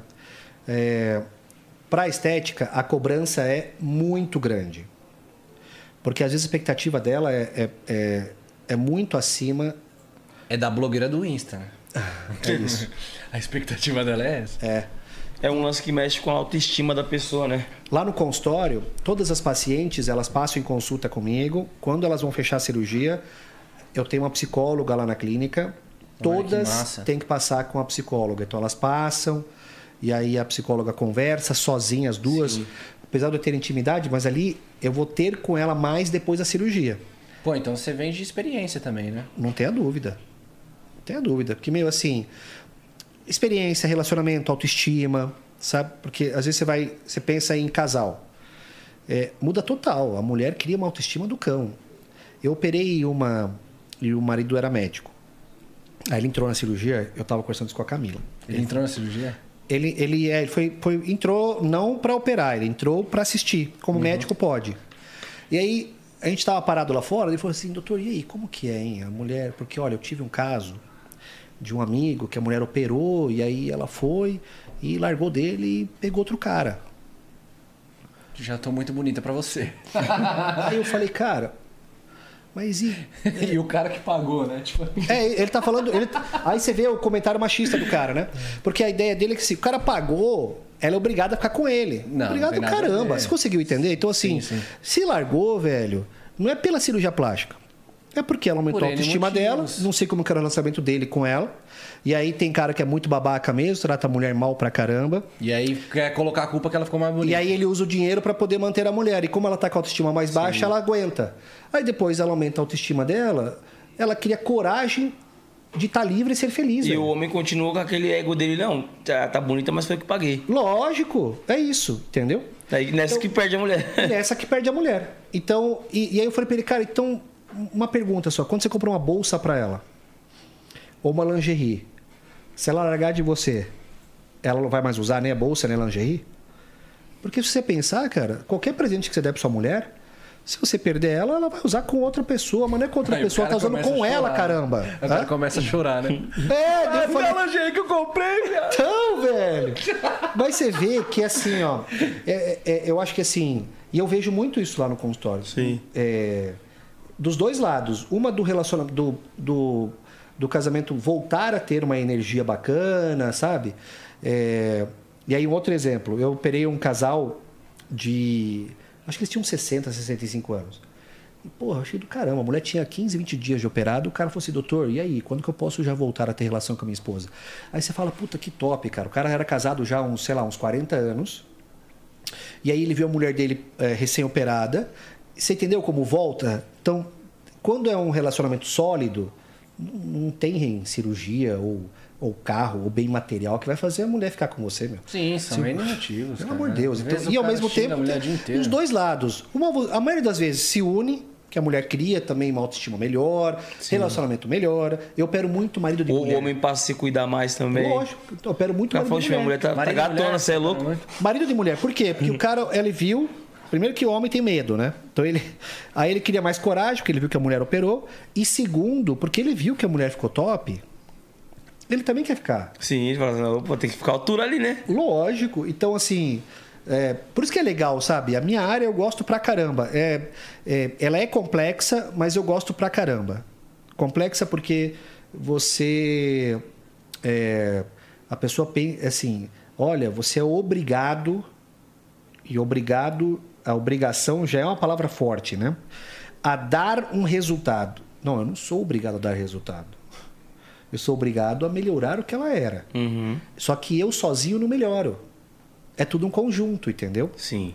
Então, vai depender de mim, vai depender dela, vai depender do exercício, da alimentação, de um monte de coisa para a pessoa ficar legal. E complicação você vai ter em qualquer tipo de procedimento, Sim. inclusive na cirurgia plástica. E isso, lógico, entra naquele da literatura lá, 1, 2%. Então, assim, é isso que, que às vezes. Mas graças a Deus, como eu falei, é 1 ou 2%. Então, é baixo Sim. mas existe. E aí, às vezes, para mim é 1%, 2%. Para ela, para a pessoa que teve, é 100%, entendeu? Então, você trabalhar isso na cabeça dela, ela entender antes da cirurgia tudo que ela está fazendo. Sim. Por isso que eu falo que a idade e a experiência traz isso para você. Porque quando que eu ia imaginar de colocar uma psicóloga para falar para a mulher, viu? Olha, você pode ter isso, isso, isso, conversar com ela. É o contrário, a pessoa cria muito mais confiança. Ela É, tá então indo o, pré-operatório é muito importante também, né? muito. Muito.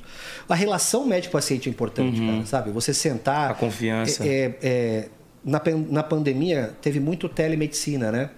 É, cara, eu fiz algumas assim que era obrigado, que não tinha mesmo, estava fechado. Alguma, a gente ficou fechado por um tempo, é, mas não tem comparação alguma, cara. Eu, esse- a energia, você sentir, você encostar, você, você examinar a paciente, cara, eu acho que isso não vai ter como largar a mão, entendeu? É, e eu, hoje eu só faço quando é paciente de fora. Sim, sim. Então eu tenho muitos pacientes que vêm de fora, aí, aí eu acabo fazendo porque não tem jeito. Ela quer me eh, entender um pouquinho do que ela vai fazer. Mas antes dela operar, ela é obrigatoriamente tem que passar no consultório para ela me ver, para eu vê-la, para ela entender pessoalmente o que a gente vai fazer, entendeu? Sim. Que legal, hein? Cara, eu imagino que o, o que deve ter de mulher que você operou que deve ser grata, assim, por você, né, cara? Eu viro muito amigo, assim, Muito né, amigo, delas. tenho certeza. É. E, e cirurgia plástica, normalmente não é uma cirurgia só, né? Eu já operei a mesma paciente algumas vezes. Porque ela opera hoje, depois ela quer operar outra parte do corpo, acaba criando uma relação mesmo, sabe? Sim. Eu tava na Bahia num desses, desses Desses Réveillon. rolê? E aí eu postei que eu tava lá, aí uma paciente minha viu que tava lá, pô, eu também tô aí, tô perto de você. Eu falei, então venha. A gente passou a tarde inteira. Eu, minha mulher, minha filha, com ela, o marido, a filha dela. Que massa. Você acaba criando uma relação, né? Sim. Cria um Então, laço muito forte, né? Muito. E, e você, você, você acaba ficando com essa paciente, vendo ela por pelo menos quatro, seis meses, ela vai com muita rotina no consultório. Uhum. Então, você fica muito próximo mesmo, entendeu? Sim. E o, o que eu tava pensando aqui é. Como que eu posso explicar, cara? Na situação dos. dos assim, é normal sempre ter complicações ou não? Não, é 1% de chance. 1%. 1 a 2% de chance de ter complicação. Quando a gente fala complicação, o nome complicação, é, na, é, óbito, já que é para chegar no, no pior, a gente sempre Caraca, começa do pior. Então, Há é a coisa mais rara do mundo. Então, eu não gosto de querer me vangloriar com isso. Porque eu acho que isso não é se vangloriar, porque isso não diz respeito a mim. Eu conheço alguns colegas que já tiveram e eles são top. Eu operei e, e, assim, são top das galáxias. Porque isso, meu, assim, você entra numa cirurgia, você pode ter, cara. E não é, e não é, não é complicação, não é erro médico. Agora, a grande maioria das complicações que a gente fala é, meu, abrir um pontinho, sei lá, uma coisinha. A grande maioria das complicações de cirurgia plástica são coisas simples e passíveis de correção. Ainda mais quando você. E, e a gente fala na clínica que assim, tudo que você possa imaginar de mais top que exista hoje no mercado da plástica mundial, a gente tem na nossa clínica. Não tem, você pode encontrar algo igual. Melhor você não vai ter. Tudo que você possa imaginar. E, e é porque eu te falei de fora também. Porque a, a- a medicina ainda é mão. Você tem tecnologias de alguns lasers e tal, mas a grande maioria é mão. Sim. E, e isso a gente tem muito aqui, entendeu? Então isso é que te Por dá isso, segurança. por isso que é referência, né? Tipo, De plástico nós somos o primeiro do mundo. A gente ultrapassou os Estados Unidos. De número de cirurgias, o Brasil é o primeiro do mundo em cirurgia plástica. pô, caramba, orgulho, velho. É, isso deve te dar um orgulho do caramba poder falar isso, né, cara? Fazer, e fazer parte disso, né? Meu, eu já. E aí eu falo pra você que assim, por isso que eu tô falando que eh, além da gente fazer parte desse grupo, dessa sociedade e tal, que é, que é grande aqui no Brasil, Sim. nós em particular, eu e a, e a Camila, a gente. É, é muito difícil falar de você mesmo, né? Mas a gente tem hoje uma das clínicas mais bem conceituadas de São Paulo. Então a gente tem volume de cirurgia de, de clínica grande. Você E você fez quatro. Hoje eu fiz quatro. Nossa. Mas assim, ó, eu não, eu não, eu não falo pela, pela quantidade só, sabe? Eu falo pela qualidade mesmo. Sim, da entrega, a gente né? tem, é, a gente tem um, poucas clínicas têm só na clínica nós temos acho que 14 ou 15 funcionários. Sim. Só na clínica, dentro da clínica. No hospital nós temos mais 6, 7 funcionários. Então hoje nós temos uma equipe de 20, 22 pa- é, funcionários para atender só a nós dois. Uhum. Nós não temos outros profissionais que atendem lá dentro. Então isso é bem difícil encontrar hoje uma clínica que possa te oferecer esse pessoal para poder te dar todo o suporte, Sim. sabe? É, e aí eu tenho muito mais orgulho disso, de verdade. É, de hoje poder ter isso, de poder ter uma clínica bem localizada. E eu falo com muito orgulho, porque isso foi com muito suor de nós dois, Com sabe? certeza. Não foi doação, não foi passando a perna em ninguém. A gente olha para o nosso jardim. Eu nunca olhei para o jardim dos outros. Nunca na minha vida olhei para o jardim dos outros. É, e vejo o sucesso dos meus colegas. é, e de verdade, não é querendo fazer tipo aqui, porque quem me conhece e tiver me ouvindo ou me vendo, ele vai saber que é real. Eu fico muito feliz, sabe, quando eu vejo alguém bem, bacana. É, Porque, cara, é assim. Gratidão gera gratidão, né? Nossa, pelo amor de Deus, velho. Eu fico feliz demais da conta. E, e eu costumo, tipo, brincar até com meus amigos, até no meu, no, no meu ramo, né? Eu não vejo, tipo, outros MCs como os meus concorrentes. Eu acho que, tipo, tem espaço pra todo mundo e o sucesso de outra pessoa não vai tirar o meu. Mas, o 10, sabe o que acontece? Vocês são exemplo para a grande maioria. Você pode ver que quem começou a fazer é, união de cantores e tal juntos foi o funk, Foi o cara. funk. Porque antes era. é, você não via cantor cantando com outro cantor sertanejo e tal. Quem começou a trazer. Os e vocês passaram por um preconceito do cão. Nossa. Porque quem era funkeiro, A gente velho, passa era. É, mas graças a Deus melhorou bem muito. menos, bem menos. Mas a gente passa. Tá, eu vou te falar, cara, que assim, ó. É, lá no consultório. Por isso que eu, assim, eu tenho esse. Eu raramente atendo. É, é que eu tô conversando, parecendo que eu tô com um amigo mesmo. Não, assim, eu tô pô, com amigo, pode me mas, chamar de amigo. Lá no consultório, Eu tô praticamente, como- eu não atendo público A. Uhum. Meu paciente vai lá na recepção, cara, ele vai com é, aquele chinelo que é o, que é o top, Uhum.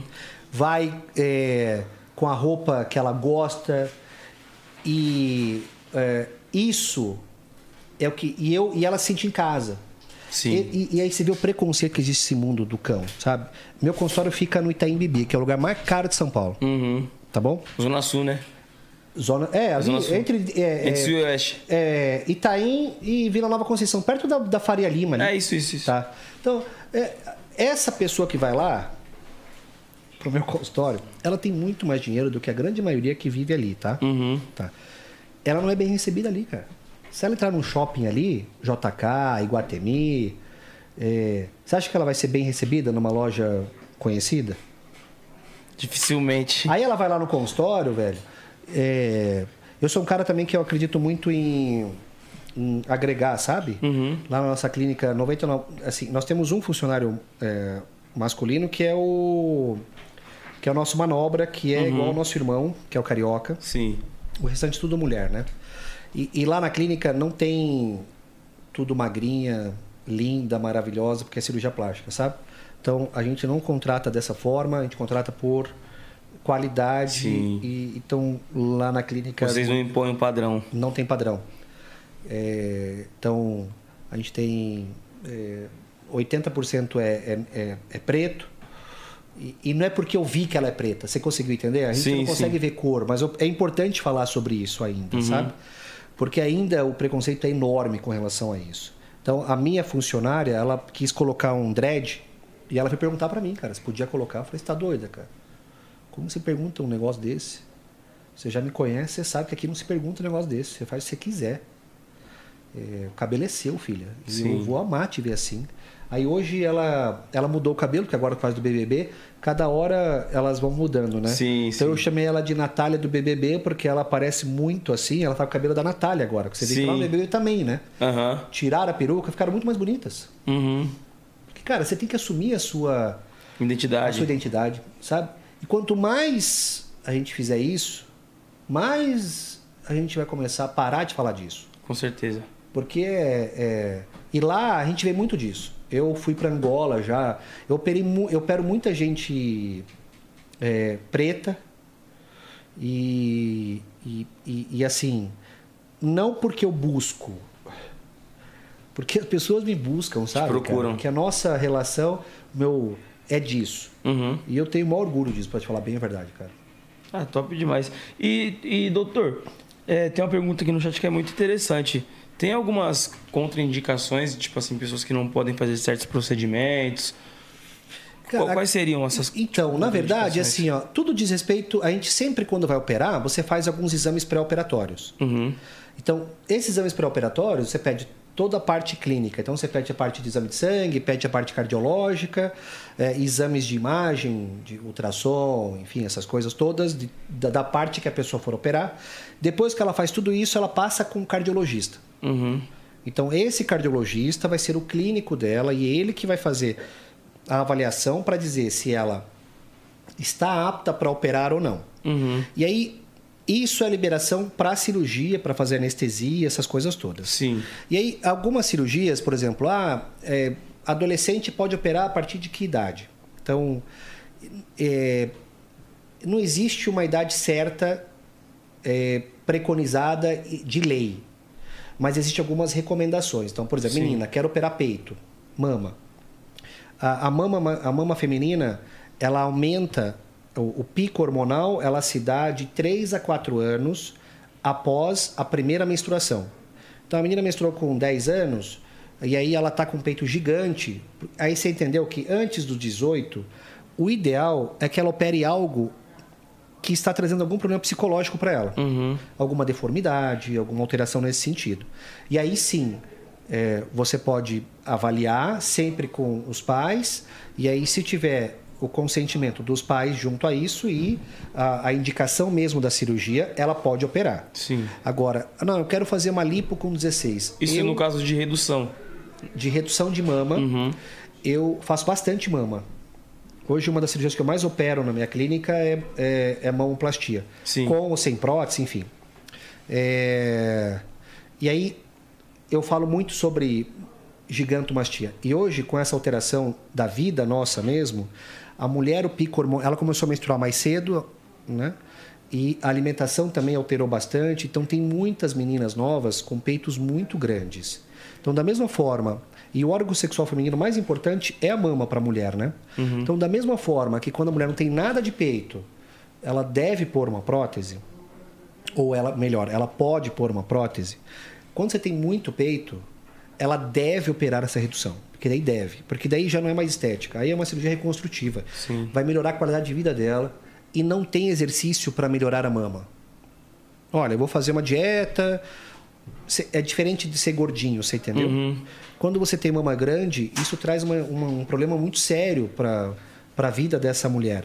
Então, você é, tratar disso o quanto antes, mas na idade correta, é importante. Sim. E eu sempre falo isso na minha rede social, porque eu acho que isso fez com que, vie- que, que os pais começassem também a, a, a confiar mais, sabe? E a vir ler mais sobre isso.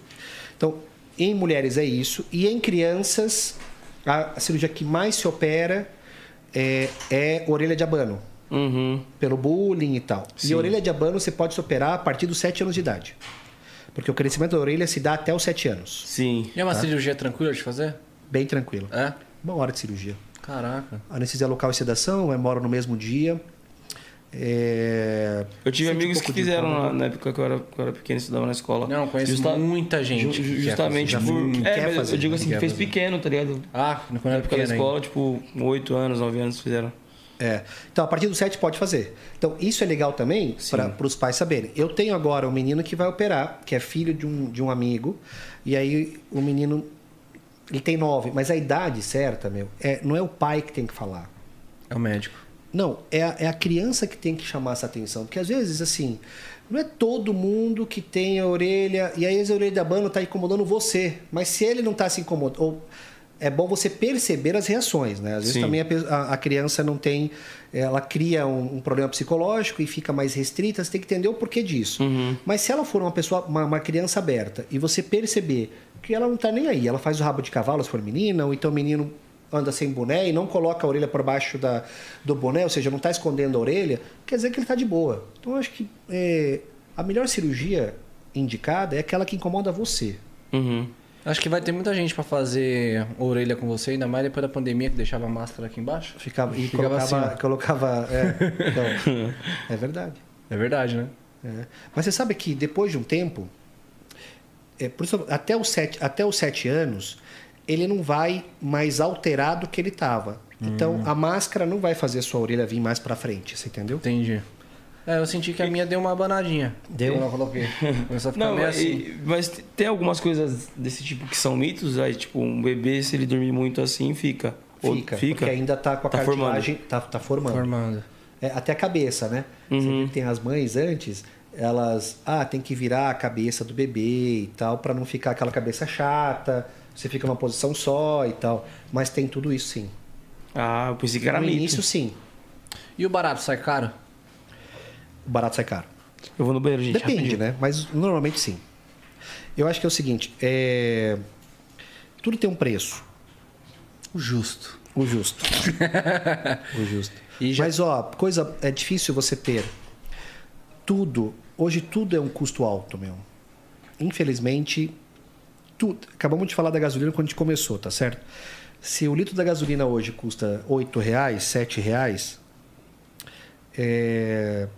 é tudo absurdo. Eu não acho que cirurgia plástica é barato, sabe? É, eu gostaria que fosse mais em conta. Mas hoje está difícil de você conseguir dar qualidade e ter um. Eu não sou o cara mais caro, mas também não sou o cara mais barato de São Paulo. Porque também tem isso. Eu acho que você tem que valorizar também um pouco do seu serviço. Então, não- eu acho difícil você conseguir uma coisa muito boa, Barato. barato. Acho difícil. A não ser nos Black Friday da vida, aí você pode conseguir, mas na nossa área não pode ter. Não tem, é, não tem Black Não Friday. tem Black Friday. De orelha. e você já teve que, que reparar muito o erro médico? Olha, eu não gosto de falar em erro médico, porque erro médico não sou eu quem avalio. Eu acho que para você conseguir saber se isso foi um erro médico, você precisa saber do antes desse caso. Porque, como eu te falei, é, e para comprovar um erro médico é muito difícil. Muita gente. Isso é igual lei trabalhista, sabe? Todo mundo entrava e ganhava. Hoje, graças a Deus, está mudando um pouco isso também na parte médica. É, existe um mercado muito grande, sabe? É, judiciário de erro médico. Porque para o judiciário, o médico é um cara rico, então não tem problema, ele pode pagar. Ele não avaliava, não tinha uma noção do que estava acontecendo ali. Então, muito do que se ouve, é, você tem que passar por, um, por uma equipe, ver se realmente aquilo foi aquilo mesmo e tal. É, agora, é, como eu te falei, cirurgia plástica não é definitiva. E aí, às vezes, o cuidado é, da paciente também é importante nisso. Então, eu, eu não faço, por exemplo, se a paciente for lá no consultório e falar, olha, eu quero que você faça um relatório médico do que você viu em mim aí desse erro. Eu não faço, porque eu não sou médico perito. Então, eu, eu, eu posso me recusar a fazer isso. Então, eu falo, olha, posso te avaliar. Se eu achar que dá para operar, ok. Se eu posso melhorar você, ok. Mas, da mesma forma que você teve uma complicação na primeira, você pode ter na segunda. E isso tem a ver muito com, é, com vários fatores, sabe? Que é a parte genética, o cuidado. é, a plástica, como não é doença, a pessoa normalmente cuida a primeira semana. Porque tá com medo, tá inchado, tá com dor e tal. Depois Depois disso, a pessoa fica mais solta. E aí, normalmente, as complicações acontecem depois de 10 a 15 dias, que é quando a paciente já está bem e aí ela começa a ficar um pouquinho mais relaxada. É, então, por esse motivo, eu, eu opero bastante mama secund... Como opero mama, é, das cirurgias plásticas que mais a pessoa opera uma, de uma vez na vida é mama. Lipo com abdômen, ou lipo ou abdômen, se, se a pessoa cuidar, daqui 10, 20 anos ainda pode estar bonito. Porque se, e cuidar que eu digo é malhar, alimentação e tal. Mama não tem muito cuidado para ela fazer. A constituição da mama ela é feita de gordura, de é, a pele fica mais flácida, então ela vai ter flacidez novamente. Então a chance dela precisar operar essa mama de novo é grande. E aí, quando vem de outro colega, eu opero bastante mama secundária, bastante mama de outros colegas, mas isso não quer dizer que é um erro médico. Quer dizer que ela teve uma cirurgia que, sei lá, não ficou de acordo, às vezes ela não confia mais naquele médico, eu opero, mas nesse sentido. E eu sou um cara muito sincero, se não tiver bom, eu vou avisar, e se tiver bom, eu vou falar, porque às vezes a pessoa vai e fala para mim assim: "Nossa, minha mama está destruída". Quando eu vou olhar, a expectativa dela que não é real, ela acha que a cicatriz some, não existe cicatriz sumir. É como uma cesárea. Não tem como uma cesárea não aparecer mais, entendeu? Ou uma cirurgia, sei lá, é, abdominal e tal. Então, é, você passar a realidade e, a- e para o paciente é, te dá muito mais, vai, te vai dar muito mais segurança para o paciente. Ele vai com uma realidade real da cirurgia dela. Hoje vai muitas meninas, né, ainda querendo é, mostrar fotos. Eu não vejo fotos. Porque foto dá pra mexer em tudo, né? Não, e, não, e fotos, é assim, ela quer se comparar com alguma outra pessoa. Quantas já foram lá falar, ah, eu quero uma lipo igual a da Virgínia? Então, é que eu não ia falar nem o nome dela, vou te falar por quê. Porque ontem foi uma paciente lá no meu consultório. Falar a mesma coisa. E ela falou Mas não que foi pra você, queria- não. Fui eu que falei, viu? Deixa o doutor fora disso. Não, mas eu tô falando só no sentido que assim. E aí, assim, não quer dizer que a dela vai ficar feia. É Isso que eu tô. E eu expliquei isso pra ela. Eu falei, cara, você tem um corpaço, velho. Tipo assim, mas não dá pra você querer se comparar com a outra. Porque senão você vai com uma, uma, uma expectativa dessa. E aí, se não fica igual, você sempre vai achar que tá ruim. É fator genético, né, cara? Isso não adianta. Não, né, e outra, cara? vai ficar melhor do que você é, sempre. Se você foca nisso, vou ficar melhor do que eu sou, se você pegar a sua foto do antes e pegar a sua foto do depois, você vai ver que a diferença é brutal. Só que para isso se manter e você ter eh, um resultado legal, não adianta. Não, existe cirurgia definitiva. O problema é, é uma endomorfa querer se comparar com uma ectomorfa, né? Acabou de fazer a cirurgia né, em, em dois biotipos É que são aí, muito diferentes, Totalmente né? diferentes. Ela pode até ficar com a cintura fina, mas ainda a- a- os ossos são muito mais Cara, largos. na né? verdade, Muito assim, seu diferente. filho não é igual. Não, não- é, se for comparar, ah, o seu filho, é, ele às vezes tem um, um biotipo totalmente diferente do seu. Então você imagina uma pessoa que é de fora, entendeu? Sim. É, mas hoje a plástica, meu, evoluiu demais, tá? Assim, os resultados são muito bacanas, assim, a diferença que dá é muito legal. Mas também ao mesmo tempo tem que cuidar, né? Porque tem Aonde muita fazer, é, o que fazer, né? Não, eu digo assim, no pós, por exemplo, se cuidou, deu tudo certo, cicatrização tá tudo ok. Mas aí volta com a mesma alimentação, Não, com não a adianta. mesma rotina. Lá, por isso que a psicóloga lá é importante. E eu falo muito sobre isso. O cuidado é total, porque para você emagrecer é um puta trabalho. A gente estava falando sobre isso agora. Você fica seis meses, três meses fazendo lá uma dieta, você perde, sei lá, quando você faz muito grave, você, você perde 5, 10 quilos. Aí você pega, é, sai o final de semana, fica uma semana de férias, você engorda 3, 4 quilos, meu. Engorda Pra engordar é muito fácil, pra emagrecer é muito mais difícil. Sim. Ainda mais depende da idade. Entendeu? Quanto mais velho, mais lento fica o nosso organismo, mais Metabolismo, difícil, né? mais, mais difícil fica de, de você perder peso. Cara, e isso é muito importante falar, né? Porque eu vejo o tanto de gente que tá fazendo é, lipo, essas paradas todas e depois engorda tudo de novo. mano. De novo. Tudo Aí de quer novo. ficar fazendo uma, duas, três. Aí vai ficar fazendo isso aí daqui a então, pouco. mas daí você entendeu que não dá. Não Então, assim, ó, dependendo do caso, ele melhora. Mas ele não. Assim, toda vez que você opera uma, uma cirurgia pela segunda vez ou pela terceira vez. Existe a terceira a vez? Existe. Mais que isso ainda? Ah, é- existe, a pessoa pode operar, assim, ela pode querer operar quantas vezes ela quiser, mas não quer dizer que todas as vezes ela poder fazer, porque vai chegar um momento que vai ficar, tem uma coisa chamada fibrose que é tão duro, você não consegue melhorar mais nada. Aí o risco de complicação é infinitamente maior, entendeu? Uhum. É isso. Nossa, é complicado isso, né, cara? Nossa senhora. Eu, eu sou muito fã de Grey's Anatomy, já assistiu? A minha filha é viciada, ela, eu assisto, assisti algumas vezes, ela já assistiu duas vezes a série inteira. E você sabe que é quantas, Camila? É, é, acho que é 500, 20, sei não, já tá, é, acho que é 24 temporadas e cada temporada tem tipo 30 episódios assim. Eu sou eu já também já assisti tudo. É muito bom, cara. Gente, muito bom, desculpa, muito eu bom, tava muito examinando bom. alguns probleminhas dos bastidores ali, mas Isso. não vou sair mais, Mas você chegou a ver algum episódio, alguma coisa assim? Já vi. E, e é aquilo ali mesmo? É aquilo lá mesmo. É? Caraca, muito então é muito louco, mano. É, É muito louco. É muito É realista. muito bom, velho. É muito bom. Nossa, você já assistiu Grey's Anatomy? Não, não cheguei a começar a assistir não, mas eu assistia muito Dr. Ray. Também. Dr. Ray. Nossa. Não, o Dr. Ray é o. É. Dr. Ray é o, O Dr. é Hollywood. é o Dr. Hollywood, né? É. Assistia muito, tipo assim, eu achava meio. Mas ele já Meio bizarrinho. É meio Ali- bizarro. É. Grey's Anatomy, cara, é outro estilo. Grey's Anatomy é uma parada que, real, tipo assim, é, é meio que o dia a dia dele. É porque não é entendeu? plástica também, né? Ele tá Aham. falando. É que quando ele, você falou Dr. Ray, é que ele fala. Caraca, você lembra até. o- Você, você chegou a assistir? Ele lembra até o Mark, né? Cirurgião plástico também, vou te mostrar. Agora que eu tô Ah, tem cirurgião cara. plástico lá? Ah, tá, não sabia. Mas, pô, Grey's Anatomy é uma série muito renomada, muitos prêmios, é uma série... Muito. Eu já falei, eu falei, minha filha já assistiu duas vezes ela inteira. E, e, é, renovaram pra mais uma temporada.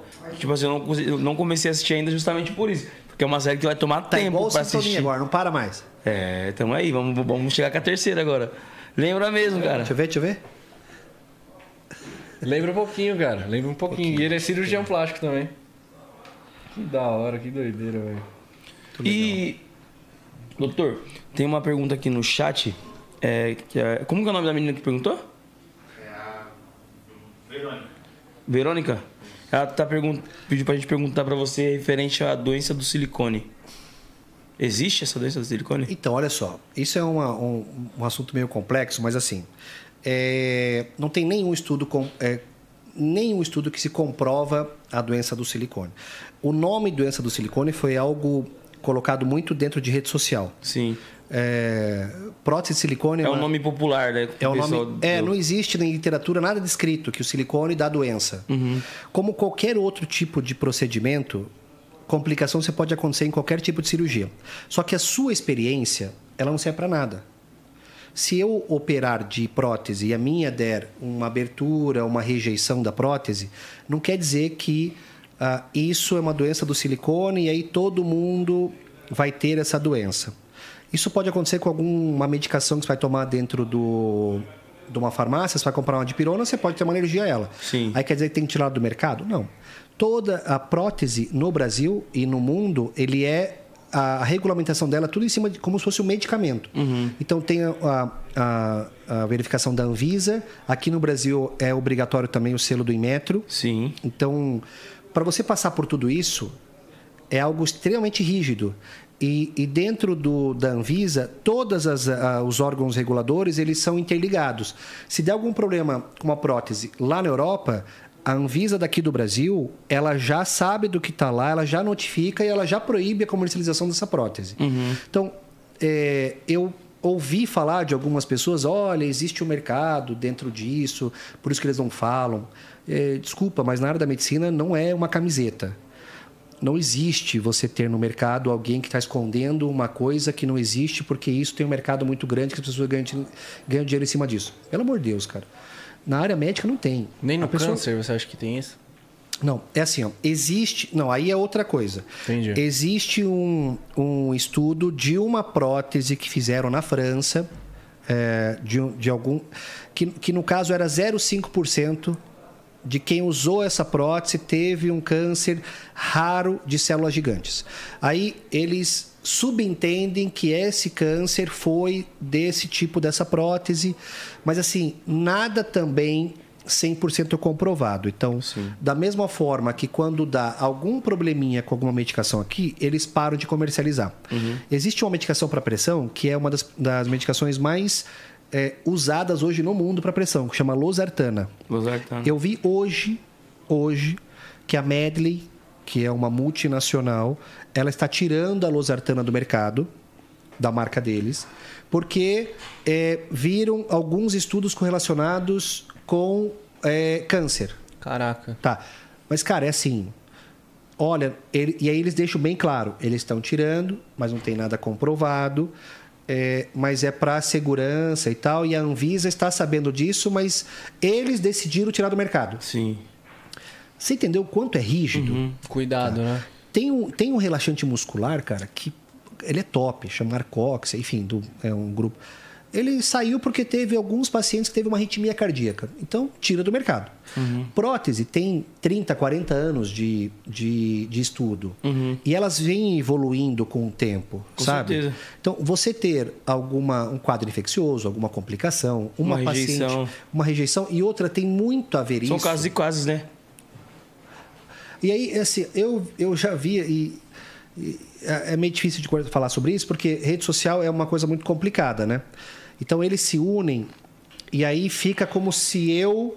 é, eu, na verdade, incentivo muito minha paciente a fazer mama sem prótese, depois colocar prótese e tal. Mas eu tenho cinco irmãs. Das minhas cinco irmãs, quatro têm prótese. Eu vou colocar prótese na minha irmã, é, ganhando dinheiro. Primeiro que eu não cobro das minhas irmãs.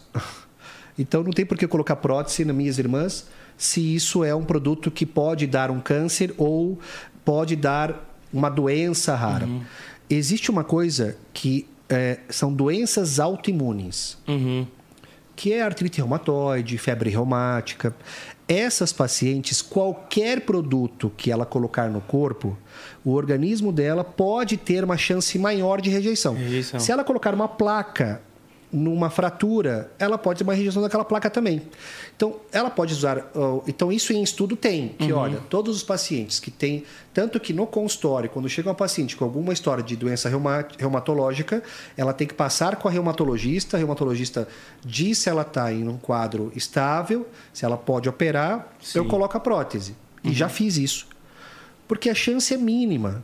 Mínima, mínima. Então, eu, na verdade, só acredito em estudo Sim. publicação, e aí, se for algo que realmente for comprovado, Comprovado. aí eu, se me convida de novo, eu volto aqui e falo que realmente prótese não pode mais ser usada, mas eu duvido. Então, é, então é é mais uma coisa, mais um burburinho, né? Que o pessoal começa a falar ali e a internet ela abraça muito. Histórias que o povo conta. Não, e tipo assim, a internet ela tem a mania de, como eu posso dizer, quando é uma coisa boa, eles meio que tipo não ligam, mas sai um comentário meio que negativo, eles Ó, eu vi Dá a história de uma isso. pessoa dessas daí, que ela tinha, aí ela falou que tirou o silicone, que a, a respiração dela melhorou, que a, a cabelo dela parou de cair, que a pele dela melhorou. É, no outro dia, já que ela tirou a prótese. Cara, desculpa, isso é tudo, é tudo balela. tudo psicológico, né? Então, assim, Também. não existe nada que eu possa fazer hoje de tratamento que amanhã eu já esteja já tratado. Só o placebo, Mas né? eu acredito que possa acontecer, sabe? Assim, olha, de uma ou outra ter algum quadro, como eu já tive pacientes também com isso. Olha, colocou uma, duas vezes, ela não, o organismo não. E aí, e aí assim, existe várias técnicas que você utiliza, que umas dão mais e aí, quando dá, você muda de, de, de local. Você pode colocar prótese por cima, por baixo do músculo.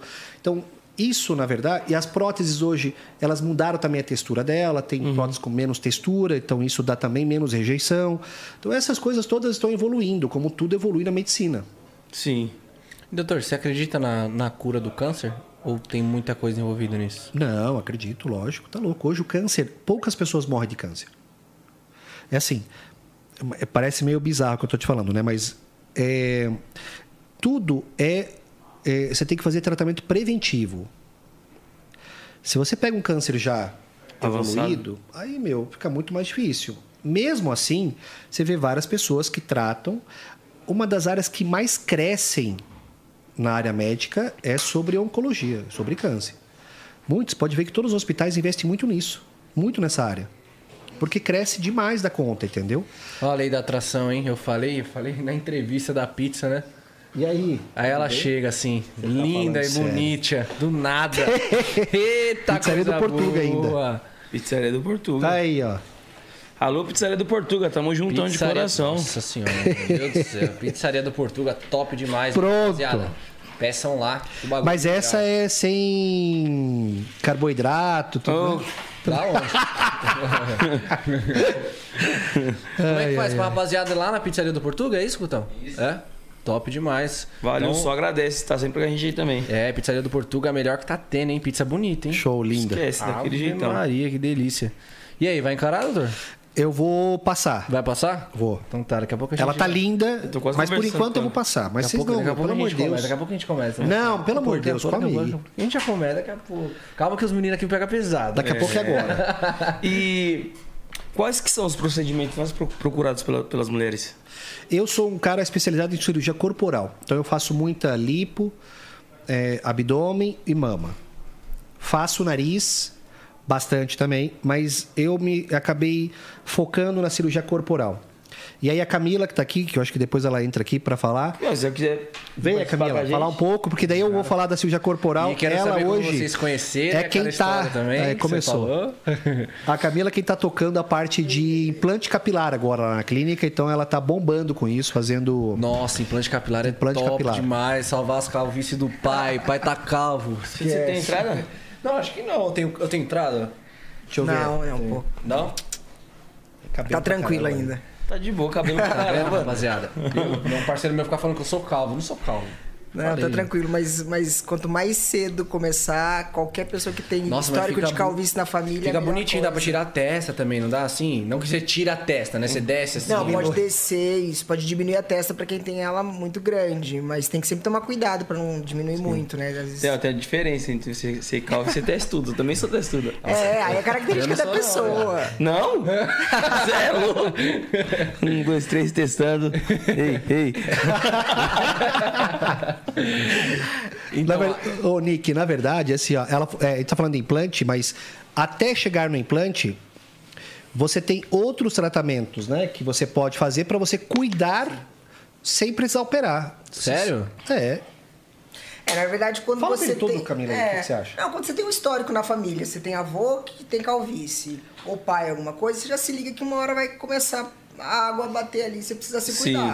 Então, hoje em dia, antigamente a gente pensava em implante de pessoas mais velhas, que já tem uma, uma área calva grande. Hoje em dia, tem paciente com 28, 29 anos, 30 anos agora, uma área extensa de calvície que eu vou operar daqui uns 15 dias.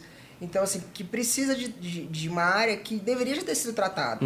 Se logo que você percebe que tem um indício ali familiar, que começou a precisar, você já faz alguns tratamentos, você já consegue combater o desenvolvimento da doença, e aí você para, breca aquela doença e faz o implante se precisar. Sim. Então, não necessariamente todo mundo tem que ir pro implante, mas quanto mais cedo, mais... É, Claro, aquele vai ficar- ditado. vai ficar antes, bonito, hein? antes prevenido que remediar. É, exatamente. Eu acho que fica muito top, cara. Que ainda mais pra mim que tenha. Eu não, né? Um amigo meu que é testudo, né? Eu. Pra quem tem testa grande, fica bonitinho o negócio assim, mano. Nossa, acho top. E a recuperação é, é leve? Como que Cara, é? é muito tranquilo. É, assim, é é uma coisa que, que evoluiu muito, né? As técnicas. Porque Antes ficava aqueles cabelinhos de boneca que vamos combinar que era horroroso. Né? Você olhava e falava, e esse tio fez esse implante de, de mudinha na cabeça, ficou horroroso. Então a técnica evoluiu. Antigamente a gente é, é, não fazia o implante fio a fio, né? Você pegava um tufinho e punha um tufinho na cabeça. Hoje em dia você pega um único fio. Geralmente, na região que você vai fazer da hairline que a gente fala, a gente pega os fios de cabelo da nuca, os mais fininhos, para colocar nessa região da frente que vai poder dar a beleza da hairline que a gente chama, entendeu? Então, assim, fica com um aspecto natural. É uma cirurgia demorada, uma cirurgia que. A cirurgia Ah, eu rápida ia são, são quanto- 9 a 10 horas, cara. A Rápida, 9, 10 horas. É, não. E o paciente fica acordado? Não. Não? E o período de, caso, de recuperação também é, tipo, o, o, o resultado. Ele vai aparecendo conforme o tempo, né? Sim, na verdade é uma, é uma sequência mais tranquila do que uma cirurgia Aham. é, de corpo, que a gente tem um monte de curativo, uma sequência disso. Então o paciente praticamente faz a cirurgia hoje, no outro dia vai no consultório, lava o cabelo, e eu explico como é que ele vai fazer a manutenção desse cabelo, os cuidados em casa.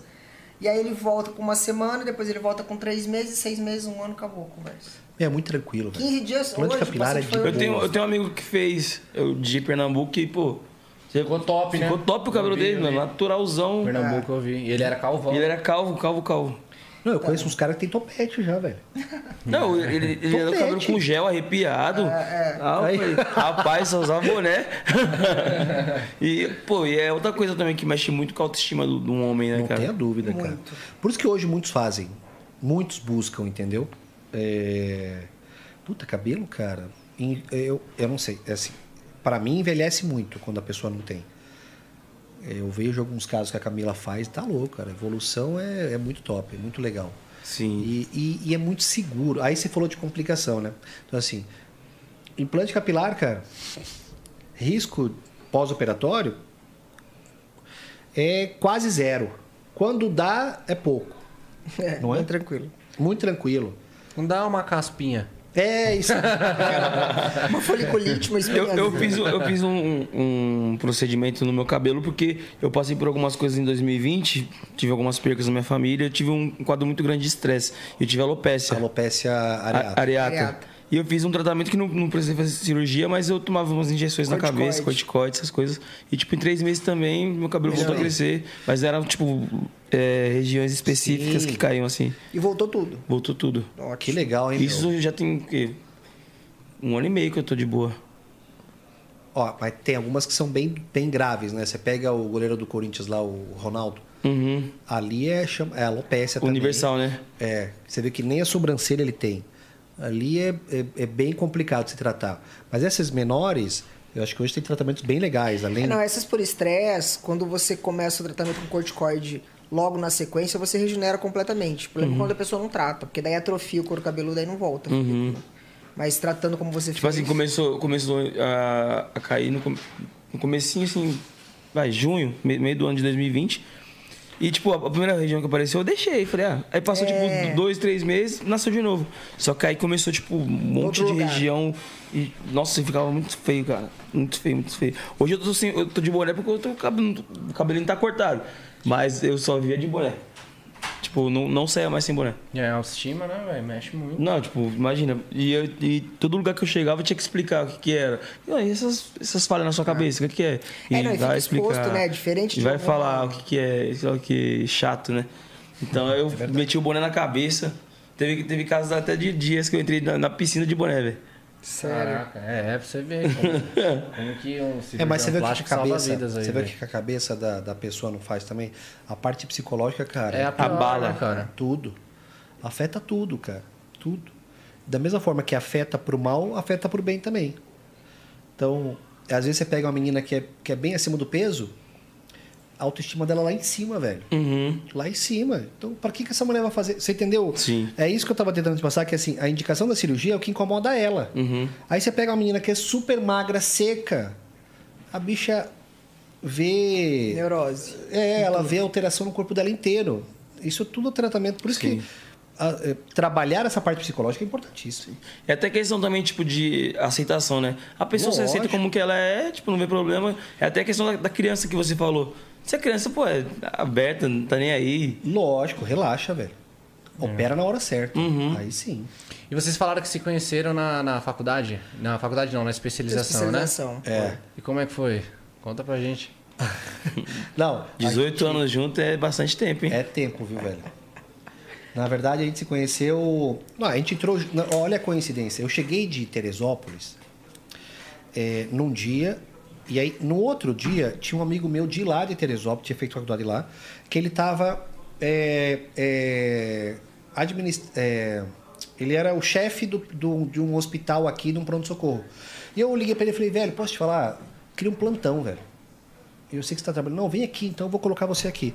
E aí eu fui para um hospital, ficava no centro da cidade. Aí ele falou, vou te apresentar o hospital. Eu fui conhecer o hospital e tal. Daí ele chegou no quarto dos médicos e abriu a porta. E falou, ó, aqui é o quarto dos médicos. Abriu. Aí quem tava lá era ela. Quem tava lá era ela. E aí eu, eu olhei e falou assim, ó, essa aqui é a doutora Camila, falou pra mim, né? Ela vai fazer prova. Por sinal, ele falou pra mim assim, ela vai fazer plástica também. Você vai fazer aonde? Daí eu falei, puta, vou fazer na Beneficência. E você na Beneficência? Em qual equipe? A equipe tal. E você na equipe tal? Nós íamos fazer a prova. Você entendeu como que foi, né? Uhum. A gente ia fazer prova, acabamos fazendo a prova no mesmo dia. Sim. No mesma equipe e entramos nós dois para esse para essa especialização. Mas, tipo assim, só pra entender, nesse primeiro contato já rolou algum olhar diferente? Não, uma eu já, paquera? queria, eu já queria pegar, né, velho? Eu tava com 23 anos, eu tava, tinha acabado de voltar de Terê, tava na pegação geral, né, velho? E eu não era fraquinho, não. Molecão. meu. Hã? Pô, já chamei pro cara, Fernando o nome dele, eu falei, pô, Fernando, e aí, qual que é dela? Já, bora. Solteira? Aí tá, falou, ih, velho, esquece essa daí, ela tá... tá focada. Tá, tá namorando, e aí, não sei. Eu falei, que na moral, caramba, velho, isso daí é dois papos.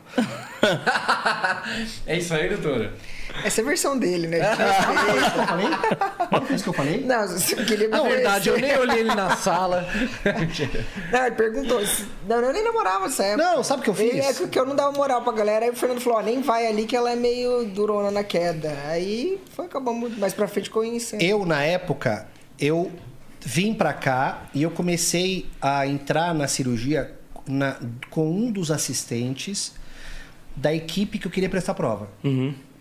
E aí, porque eu conhecia um dos caras que trabalhavam lá com ele. Sim. Aí no meio da cirurgia, ele, ele falava assim, ó, sua prova é daqui cinco dias, hein? Eu, se fosse você, estudava bastante, sei lá, peito. Ele dava um... Aí eu saí de legal, legal, porque eu peguei o telefone dela, né? Lá no hospital. Falava, ó, deixa eu te falar, vou te dar uma dica. É, se quiser vir aqui em casa estudar e tal, porque eu sei que vai cair isso, isso, isso. Porque daí- Chavequeiro. É, olha, Só- chavequeiro. Ah, Rapaz. Jogou no estudo. Não, mas daí nós entramos nós dois e a gente ficou ami- é, assim, eu fiquei A gente ficou muito amigo o Eu primeiro fiquei parceiro residência, né? dela de, de, de, de residência. De estudos ali. É, de, é, de trabalhar junto Uhum. ali, entendeu? Mas não tinha nada. Eu, eu, na verdade, saía todo dia, porque eu tava na, na fase PAN. E aí, por, e aí você vê como que se une, né? Porque daí, da equipe, era por ano dois. Então, eram três anos, eram seis residentes lá. É, e aí, os dois do primeiro ano era eu e ela, e depois tinha mais dois e dois. E eu, lógico, me juntei com os outros dois, que eram os caras mais baladeiros também. Então, a gente saía direto, direto, direto, direto, entendeu?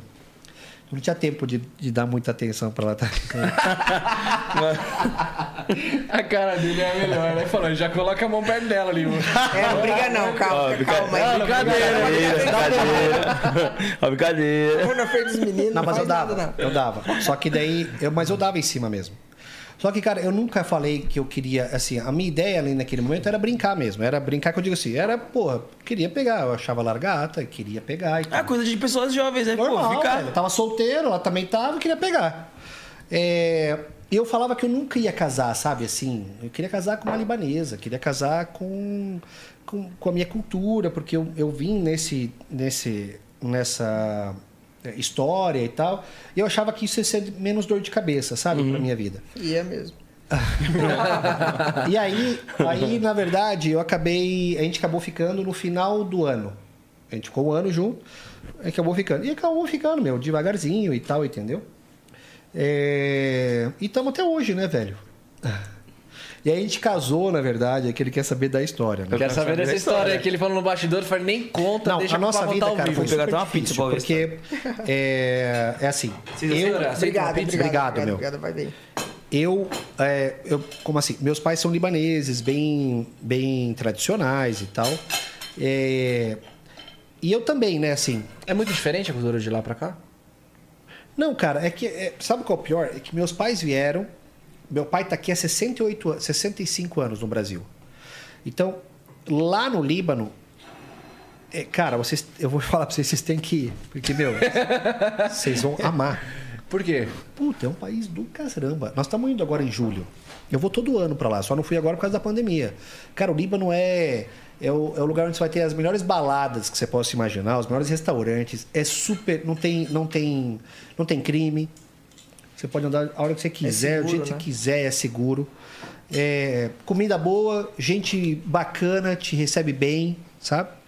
É, e, e, cara, lá é conhecida já há muitos anos como a Suíça do Oriente.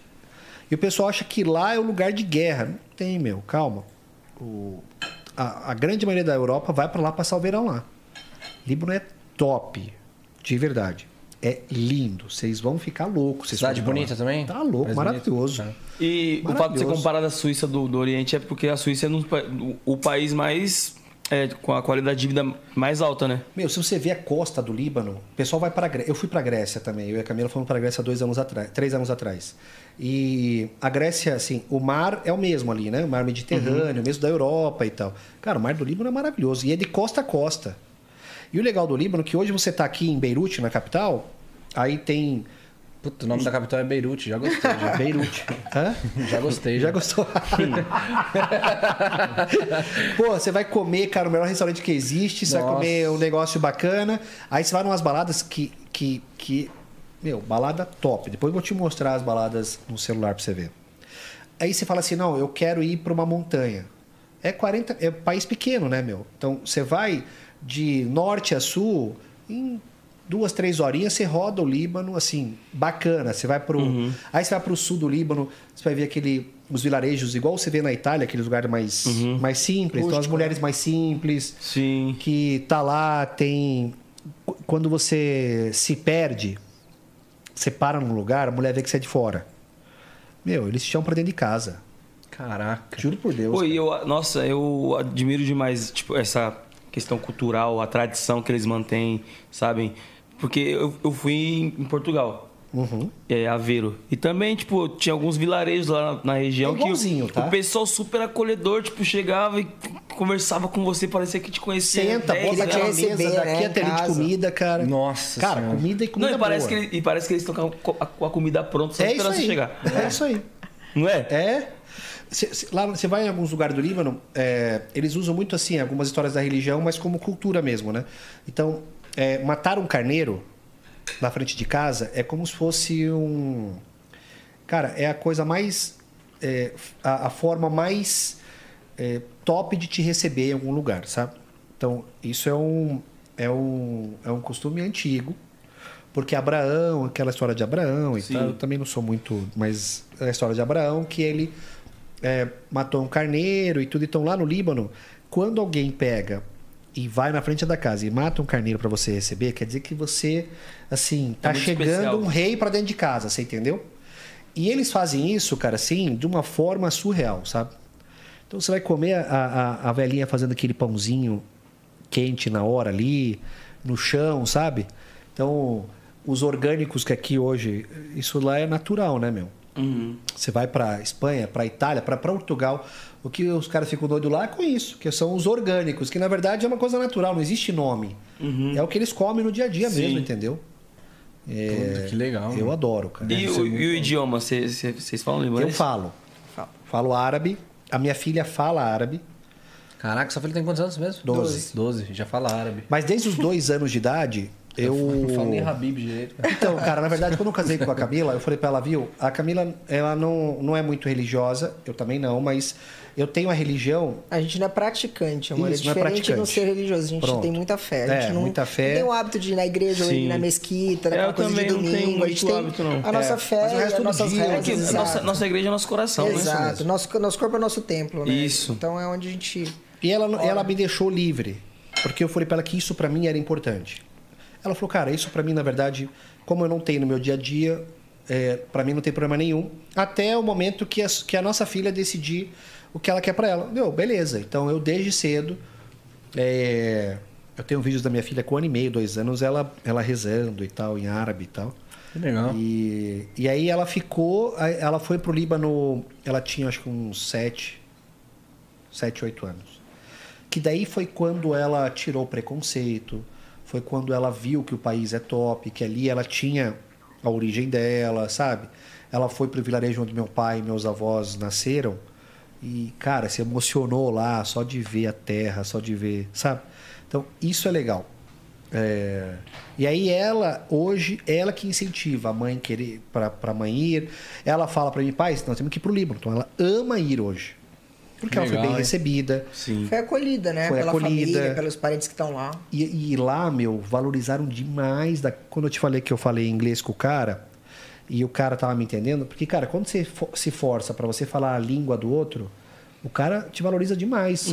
Aqui a pessoa ri quando você fala errado, né? Sim. Mas lá no, no país deles, não, cara. Eles te valorizam demais da conta. E- esforço, né? Que você tá tentando Muito. falar. Então, quando ela foi pro Líbano e começou a falar árabe, filha de brasileira, você conseguiu entender que ela não tem nenhuma ascendência, a mãe dela não é nada? E normalmente é a mãe que leva, né, a cultura toda Sim. para pro filho.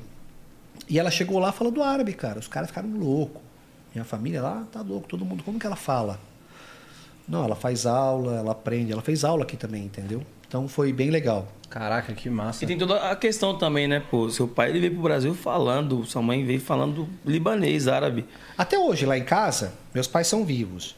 Eles, assim, a gente mistura. Tem o É dialeto de vocês.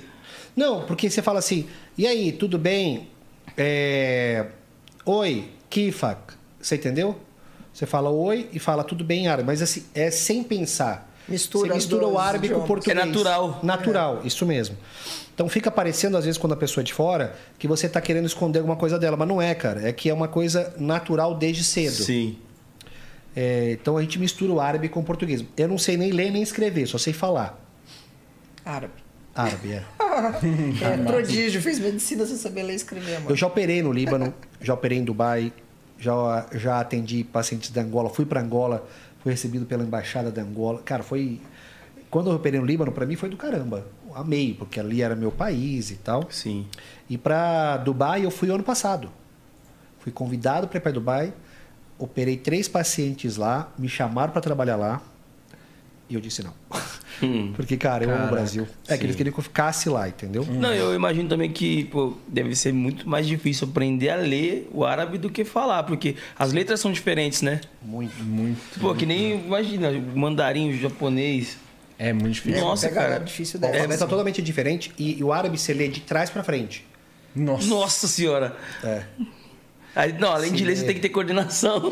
O livro, quando você abre, você abre é, não assim. Você, você abre assim. Ah, é Aí você tudo ao vai- contrário? Ao contrário. Caraca, mano. É, vai bugar a cabeça, né? Você vai o livro pra cá. E é verdade aquela história que você estava me contando, então? Então, na verdade, meu, eu e a Camila estamos juntas há 18 anos, mas a gente já separou três vezes. Eu já.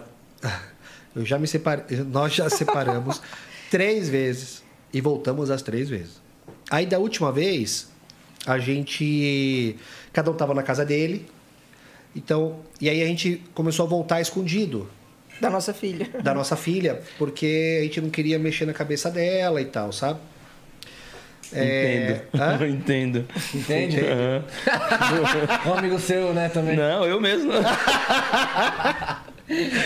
Você sabe que tem um hotel lá perto da nossa casa. E cara, esse hotel ele tem um sistema que ele, eu não sei se todos têm, mas esse tem e ele mostra quem são os caras que mais se hospedaram. Nós somos as pessoas que mais hospedamos nesse hotel na, da história do hotel. Então a gente chega lá, a gente conhece, todo mundo chama a gente por nome até hoje. Mas porque era estrategicamente perto das nossas Porque era casas. perto da nossa casa. Então a Hum. gente podia conseguir ficar junto, deixava minha filha com a babá e eu ia pro hotel encontrar ele. Só que saía tipo 5 da manhã pra fazer o café da manhã dela e pôr ela na van escolar, pra ela não perceber que eu não tinha dormido em casa, entendeu? Caraca. Fizemos isso por seis meses. Então a gente chega no hotel, a- o pessoal da recepção já fala, aí, doutora Camila, aí a Valentina tá bem, seu Ismail. Porque a gente viveu seis meses dentro desse hotel nessa maluquice, de esconder da indo lá Valentina. Direto, direto pra se encontrar lá. E aí, quando a gente voltou, cara, é assim, eu acredito muito nisso também, sabe? Cada um tem a sua. é, a sua particularidade, né? É, isso não quer dizer que é um casamento aberto. Que Não é um relacionamento aberto. Não. nunca foi e nunca vai ser. Isso é muito novo, né, cara? Eu também não Não, não, pra gente, a gente nunca. Na verdade, Mas eu, cara, posso falar hoje, eu respeito tudo, entendeu? É, eu também, eu respeito tudo. É, não então, tem meu, segredo é pra ser feliz. é Cada um pra gente sabe. A gente respeita, mas não pratica, né? É, É, então, exato. entendeu? Cada um escolhe o que é bom pra Às vezes você acha legal, mas assim, tem muita coisa que você acha legal de fora meu, na prática pra você não serve, entendeu? Hoje não serve. Então pra gente também não, mas não, não é, é que assim, a gente resolveu porque é, a gente tem uma diferença, sabe, meu? Não, de é que cabeça, talvez cultural não, é isso e que eu tal. falar. Acho que a maior dificuldade que a gente teve no nosso relacionamento é que são culturas diferentes. Como ele mesmo falou, ele foi criado e ele acreditava que ele ia casar com uma libanesa. Nunca uma brasileira foi uma opção na cabeça dele, por causa da cultura da família dele. Então, quando ele me conheceu e acabou tendo que lidar com esse problema, porque daí eu virei um problema, entre aspas. né? Vou ter que parecer que sou brasileira num lugar que tá me esperando com uma árabe. E, aí, e a gente teve várias dificuldades para a família dele me aceitar. Isso foi por muitos anos. Não, mas também depois disso, os últimos agora também não foi só por esse motivo, porque, meu, assim, a nossa Não, vida. que três separações tem muita história aí, né? Pra poder entender o Lógico. contexto da Não, situação. e outra, cara, a nossa vida é A gente nunca trabalho separou mesmo, é por falta normal. de amor, mas Só que a gente nunca problema. brigou. é, é, eu falo que a gente brigou três vezes, né, mesmo. Uhum. Porque eu, eu não consigo viver numa casa. é, tipo, se a gente ficasse. Toda vez que a gente ficou um mês sem se falar, eu saí de casa. Uhum. Você entendeu? Sim. Então, foram as três vezes que a gente ficou um mês sem se falar, foram as três vezes que a gente separou. Porque, cara, eu. é, eu não suporto viver num ambiente é, que você não consiga ter relação com a pessoa que está dormindo, relação de conversa, porra, entendeu? Uhum. Então, eu falava, caramba, cara, não aguento mais, eu preciso sair desse, desse inferno astral. Então, eu pegava minhas trouxas e ia embora, velho.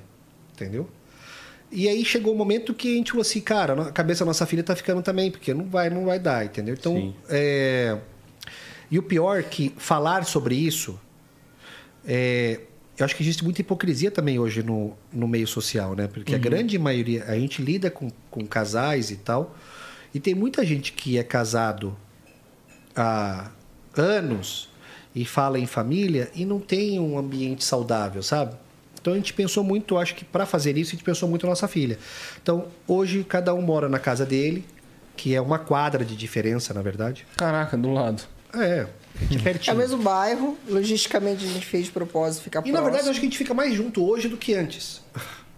Te Com juro. certeza. Só que... Porque a gente se vê mais, a gente fica mais junto, e aí a gente dorme junto, mas em alguns dias, alguns momentos, eu chego tarde da cirurgia. Porra, cara, eu quero. Eu gosto, porque eu. Assim, eu, eu morei muito sozinho também, né? Mas eu gosto de ter minha independência, sabe? Assim, de ficar de boa e tal. Hoje a gente vive cada um numa casa. A nossa filha ama de paixão isso, porque ela. É, hoje ela, ela, ela não vê mais os pais assim. brigando. Oi? Nunca foi uma coisa tão fácil assim. Agora falando parece molezinha, né? Então, ela, hoje ela não vê mais os pais brigando e tal. E o que eu falo sempre é que não existe regra, né? Não quer dizer que todo mundo agora tem que ficar lá tendo um, é, cada um ter a casa dele. É, Mas eu também acho que você não deve ficar na casa junto com uma pessoa que, porra, está fazendo da vida da, da sua vida e da vida dos seus filhos um inferno, entendeu? Entendi. E, É. e, tipo assim, pô, vendo em comparação com tudo que você falou, às vezes foi até necessário esse tempo de, tipo, sair e voltar. Não tenha dúvida. Porque se tivesse man- mantendo a relação assim, poderia terminar de vez. Sim. Chegar no ponto, tipo, de não dar mais. Ou não. Não, eu acho assim, é que são, é, são, é uma história longa, né? Que é difícil resumir. Mas é, viver mal nunca foi uma coisa que eu quis, acho que nem ele quis pra vida. Então, assim, quando você fica muito tempo com uma pessoa, você tem desgaste, você tem rotinas de um casal que são chatas. Eu tenho uma profissão estressante tanto quanto ele, que, né? Os dois são cirurgiões plásticos, os dois chegam cansados. Tem hora que você quer ter o teu canto, a tua vida, não, não se estressar, ter uma conversa mais leve, sem os problemas da rotina do casal. Então, hoje a gente tem uma vida muito melhor do que a gente tinha.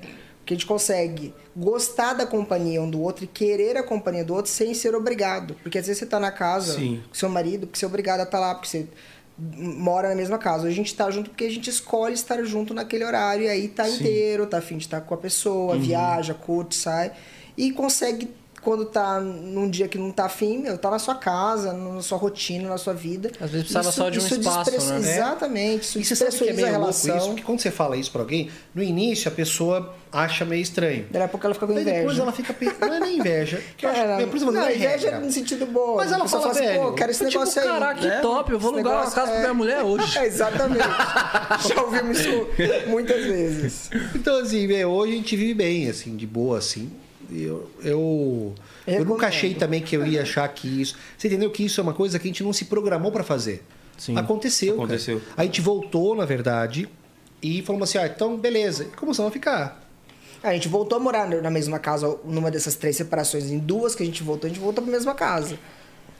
Não, mas, Mas essa última agora a gente voltou. isso. Daí ela ficou lá, e, e aí nós tínhamos dessa vez cada uma casa. Então ela ficou indo, foi indo, foi indo, foi indo, e acabou ficando, você entendeu? Não é que eu falei, olha, a gente chegou e falou assim, não, então vamos fazer isso. Não, depois de um tempo, a gente falou assim, e aí, o que nós vamos fazer agora? Ah, meu, não tá bom assim? Tá. Vamos ficar mais um pouco assim para ver se está legal? E aí foi ficando, entendeu, velho? Então não é uma. Colocamos no papel uma programação e tal. Eu acho que é isso mesmo. Tem que ver o que é bom para você hoje, entendeu? Sim. É, o mais difícil nisso tudo é você fazer com que as pessoas respeitem a sua decisão.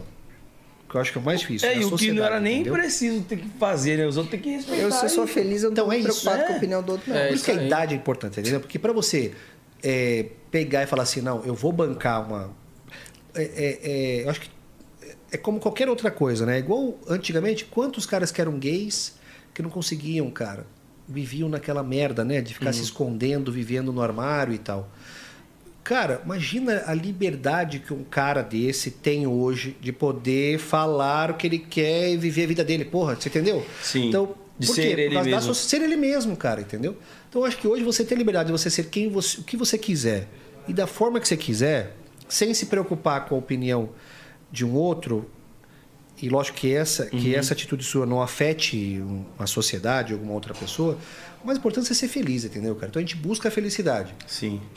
Eu acho que todo mundo, né? Mas. Uhum. é, Você não vai agradar todo mundo nunca, né? Nunca. É impossível. Eu Nem prefiro Jesus agradar agradou. a mim mesmo. Porque, tipo assim, é, pô, teve uma vez que eu discuti até com um tio meu, isso que uns três anos atrás, porque antes do Sintonia sair, não tava dando certas coisas ainda. E meu tio chegou em mim, tipo, "Pô, você tem que arrumar um trabalho decente, que sei lá o quê. Posso te falar o que eu acho? Eu falei, não, não me importa. Tô te perguntando nada. Se fosse hoje, se fosse hoje, ele mim e falar assim: posso te dar uma opinião? Falar, não, opinião não, Pix. Exatamente. Pix eu aceito. Pix eu aceito. opinião, não digo. Obrigado. Também já não, não me apego muito em opinião da- da- das pessoas ao meu redor, não. mano. É isso aí. Bora pro like? Bora? Gente, a gente tem um quadro aqui que é muito simples. Se chama like ou dislike. Vão aparecer algumas pessoas aqui na tela. E aí vocês vão dar like, falar o motivo porque vocês dão like, ou dislike e o motivo porque vocês dão dislike. Certo. Fechou? Bora. Pera aí, pra eu mostrar pra você como que vai ser assim. Mostra pra aquela câmera Mas ali, ó, assim? vocês dois. É esse o... Assim, assim. É, o seu tá, tá virado. Não, mas pode ser assim mesmo. É assim. É, vira mais um. Isso. Ah, tá, verdade. Like. Ana Maria Braga. Vai lá. Likes. Likes. Likes. Like pra Ana Maria Braga, gente, daquele jeitão. Próximo nick. Angelina Jolie. É... Angelina Jolie. Deu um like? Vou Para dar um like ser- porque ela é linda. Para de colar no meu like. e, e, tipo assim, é, ela. Não sei, não, não, não acompanho muito, mas ela tem algum procedimento estético feito ou não? A, a história que tem é que ela tem uma história genética de câncer de mama e aí existe um exame para isso que você faz. E, e você tem um, um, um procedimento que você pode fazer para ajudar nessa prevenção. Então, ela fez uma retirada da glândula mamária, é, da grande maioria da glândula mamária, porque ela tem um exame genético dizendo que ela Sim. tem uma chance grande de câncer de mama. Então, ela fez esse procedimento. Só que é importante a gente falar isso que a gente está aqui, que assim, não é todo mundo que tem câncer de mama na família que pode e deve fazer essa, essa cirurgia. Porque quando você faz essa cirurgia, o risco de você perder a sensibilidade, de você perder a areola mamária, de você eh, ter uma, uma mama não funcional é grande. Uhum. É Entendi. isso. Então é like. Likes. Próximo nick. Porra. Like, sou- like, like. Como que é Like, o nome like, dele? like. Claude. É Claude, Claude. Claude. Nossa, é- Esse é um chefe de cozinha. cara, Claude. Claude. Claude Tra... Rapaz, Claude Tragô.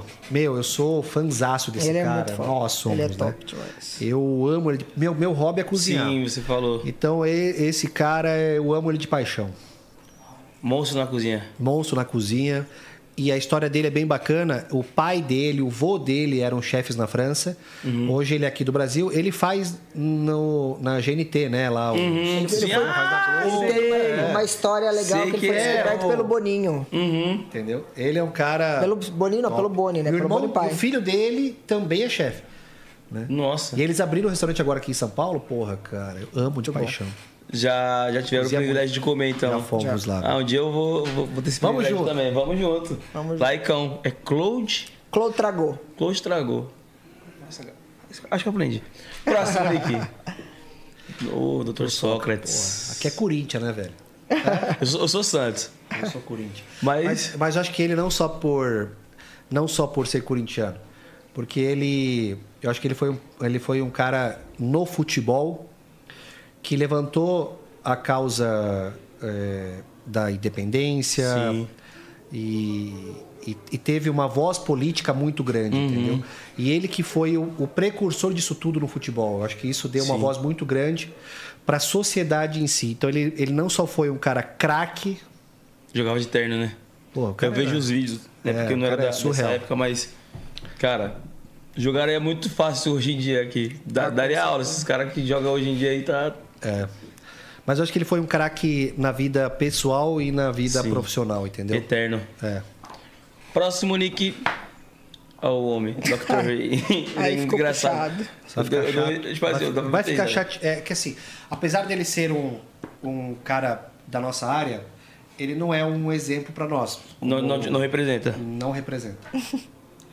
Não representa, até pela foto dá para você ver. Acho que pelo estilo, é, pelo jeito de banalizar a medicina. Uhum. Então, a gente pode ser um cara é, exposto, tá na mídia, mas existe uma existe um pouco de ética na, na, na, na- na medicina e na, e na plástica. Sim. E ele dentro da área médica não é um cara muito bem visto, para te falar bem a verdade. Só. Sim. Mas E- não, tenho, não conheço, então Não, Nada eu, pessoal. eu também, Nada tipo assim, pessoal. eu falei que eu assistia, mas eu não, não- eu não me baseava naquilo também, não, não era o meu pensamento Não- sobre não dá a pra ser área. referência. É, não tinha isso como referência. Eu achava mais engraçado do que profissional. Sim. É isso mesmo. É o que todo mundo Pronto, acha. Ele virou um artista cômico. É, eu Aí, achava mais cômico, tipo, Isso. e, e a- a- ao ponto de vista de vocês, com certeza, pô, isso é antiético. Like no Dr. Ray? Vou analisar a profissão. é- Não, olha, profissão, é tem uma parte boa dele que eu acho que é a seguinte: a medicina ela tá muito é, arcaica. Então, e é, e é, e é uma. é, a, a forma dele trazer a plástica e para popularizar a cirurgia plástica dentro da televisão é algo que é surreal. Eu acho que ele fez isso super bem. Sim. Porque nós temos hoje na quem, quem manda na medicina e, e como qualquer outra parte política é tudo política, né? São os caras velhos, arcaicos que eles querem fazer do jeito dele. Então a medicina desse ponto de mídia, de evolução e tal, ela tá em 1900. Uhum. Ah, nós estamos fazendo cirurgia robótica e os caras ainda em 1900. A gente, para você ter uma ideia, nós somos proibidos dentro da, do Conselho de Medicina de até de estar hoje aqui às vezes, porque eles podem olhar isso como uma autopromoção. Olha que coisa bizarra. A gente não pode é, nas nossas redes sociais fazer o que postar uma foto de um paciente De antes e depois, né? não pode postar antes e depois. A gente não pode tirar uma foto com o paciente dentro do consultório, que ela quer tirar uma foto comigo, porque ela quer ser grata por mim, então é minha amiga. Não pode, que os caras te julgam sobre isso.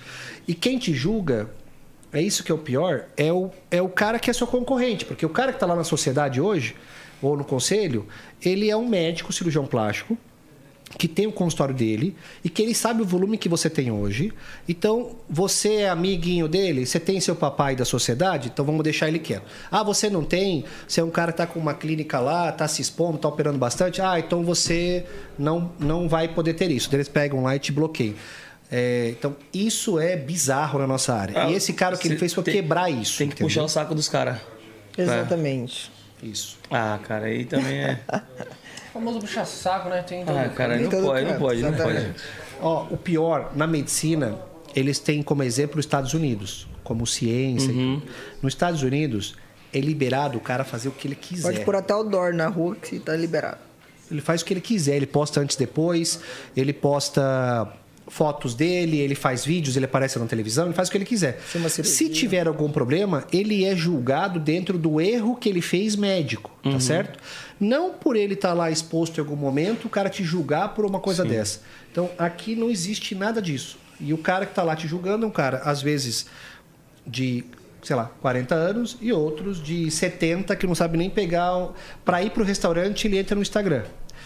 Para procurar algum lugar, ele entra no Instagram. Mas se ele te achar no Instagram, ele te denuncia e você é julgado por esse motivo e não por erro médico. Ah, de cara. Deus, cara. Tipo assim, primeiramente, é, pô, pra você ter um, ser bem sucedido na, sua, hora- na área que você trabalha, precisa que as pessoas conheçam o trabalho. Como você vai fazer pra a pessoa conhecer o trabalho Pois se você é. é proibido de Deus, ser. Isso é, E- isso eu- é tão eu- óbvio, mas tão e- difícil deles E, entenderem. pô, claro, é, eu, pô, no, no caso da profissão de vocês, eu, eu acho super válido a autopromoção, pô. Claro, sem É, dúvida. consome quem quiser consumir. Com certeza. Mas, Mas você e- tem que aparecer de alguma maneira numa mídia que é a Sim. realidade da nossa época. Isso para... E vocês não teriam o reconhecimento que vocês têm se vocês não fossem bons, sabe? Ah, certamente. Não, e outra também. Não Quem tem tem que julgar, cara, não é ele sobre isso. Quem tem que julgar é o público, cara. É Sim. o paciente. Ele tem que ir lá ver se ele gostou ou não gostou. Ou se achou que eu sou um cara. É, da mesma forma que a gente tá aqui dando opinião à toa, tem cara que ama ele. E eu, e eu respeito. Sim. Você entendeu? Mas é isso. Não, mas, cara, muito, muito bizarro não poder tirar foto com o paciente. Não pode. Nossa. A gente faz às vezes. Pensou no, no funk? Não, você não pode tirar foto com os fãs no camarim, não. Senão ela vai te julgar. Exato. Você é louco. Dislike no Ray. Próximo, Próximo, Nick. Niqueira. Grazi Grazi Massafera. Massafera. Ah, eu acho ela linda. Like, likes. Lá. Like pra Grazi. Likeão.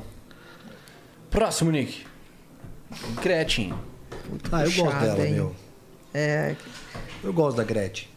Acho que ela é uma mulher que tá, não sei quantos, para conseguir estar até hoje no mercado, ela é uma mulher para se valorizar. Sim. Então, alguém que está no mercado, aí nós estamos valorizando, nós estamos falando sobre a, a artista, né? Sim, a carreira profissional. Então, meu, você pegar quem consegue estar hoje no mercado Quantas gerações ela já não tá, Tá aí? louco, meu. Estourar já é difícil. Agora, se manter. filho. Se manter, E, então- é, é, nesse ponto, assim. E ela, na verdade, eu acho que nunca foi assim, né? De querer passar o tapete. Não tem umas histórias dessas. Eu não- também não conheço, obviamente. Mas eu acho uma pessoa bacana. Não sei, não tenho nada contra. Rainha. Like e dislike. É, não, dislike, eh, tirando isso que vocês falaram dela, eu acho que na parte que é minha área de harmonização facial, essas coisas que eu faço muito, eu acho que ela pesou a mão, deu uma errada grande aí, escolhendo talvez alguns profissionais que não, não faziam bem o, o papel deles e não dá pra concordar com 100%. Então é isso. Próximo, Nick. Ivo Só like. Pitangui. Pitangui. Na verdade, hoje a plástica, se ela existe aqui no Brasil, a gente deve a ele. É? Ele é, É o homem? ícone mundial da cirurgia A plástica. gente teve com ele, com ele operando dentro A da gente- sala. A gente acompanhou ele. Bom. Porra. Ele já faleceu, infelizmente. Na verdade, esse é um cara que a gente fala assim: é, esse é um cara que não deveria morrer, entendeu? Não, olha, no- quando a gente teve fora do país, o Pelé era citado tanto quanto. O Pitangui era citado tanto quanto. O pessoal perguntava do Pelé, na onde eu tava, do Ivo Pitangui, com a mesma proporção de conhecimento do, da, dele é genial. Sim. Foi genial. O cara é um fenômeno. De ícone, né? É, dentro da Fenômeno. nossa área, tipo, dentro de uma é- universidade. É aquele hors concours, sabe? Que você não tem o que falar Gênio. como, como profissional, até como escritor. O cara foi da Academia Brasileira de Letras. É um cara completo como, Sim. como profissional. Raro, né? Raro. Poucos. Pô, vocês tiveram o privilégio de conhecer. pessoalmente, Tivemos- na clínica com ele. Fotos com ele. Sim. É. Ficamos Convivi um e tal. tempo E ele dentro da viveu clínica muito, né? dele. Ele viveu, acho que até os 98, É, 95 bastante. anos. Caraca. Acho que é 95. E, e vou te falar, o tempo todo lúcido, firme, indo pros congressos, velho. Caraca. Ele parou os últimos três anos e tal, mas assim, lucidaço, bacana demais, sabe? Foi Sim. muito bom. Muito bom. Laicampo, Ivo Pitangui. Laicaço, é. Próximo, Nick. Luísa Helena, Helena Trajano. Trajano. Só like, né? Aí não dá também. Não, essa daí eu também acho que é uma. é, Exemplo. acabamos de passar agora, né? O Dia Internacional da Mulher, que foi Sim. ontem. Ela é um exemplo de, de empresária, de pessoa. Sim. Força, né? Nossa, mulher. essa mulher é um fenômeno. né? Ela é da Magazine, né? É, a Magazine dona do. Magazine Luiza. da Magazine Luiza. Um fenômeno. Até como é, você ouve muito sobre o que ela faz a parte social também. Uhum. Mulher é, surreal, sabe? Máximo respeito, Laicão. Laicão. Próximo, Nick. Maria da Penha. Também, né? Tá louco. Salvou de vida de mulher aí. É. Na verdade, assim, eu acho que essa mulher, ela é um símbolo, infelizmente, da coisa ruim que tem no mundo, né? Eu, como homem, posso falar algumas coisas, mas eu acho que a mulher hoje, se não fosse ela... Mesmo com essa lei, já é um problema, né? É. Imagina se tivesse. Ainda, Imagina co- sem. ainda acontece, né? Mesmo com a linha ainda Não, é acontece. surreal. Hoje em dia ainda nós temos que falar sobre o, a posição da mulher, o que, que ela deve ou não ter. Acabamos de falar sobre cirurgia, o cara me perguntou, você vê a parte machista, né? É o, é o cara achar que a mulher é um, é um objeto dele na mão, ele é um bem dela, ele compra a mulher. E aí ele faz o que ele quer. Paguei sua cirurgia, você tem que ficar pelo menos mais uns 10 anos. tipo isso, né?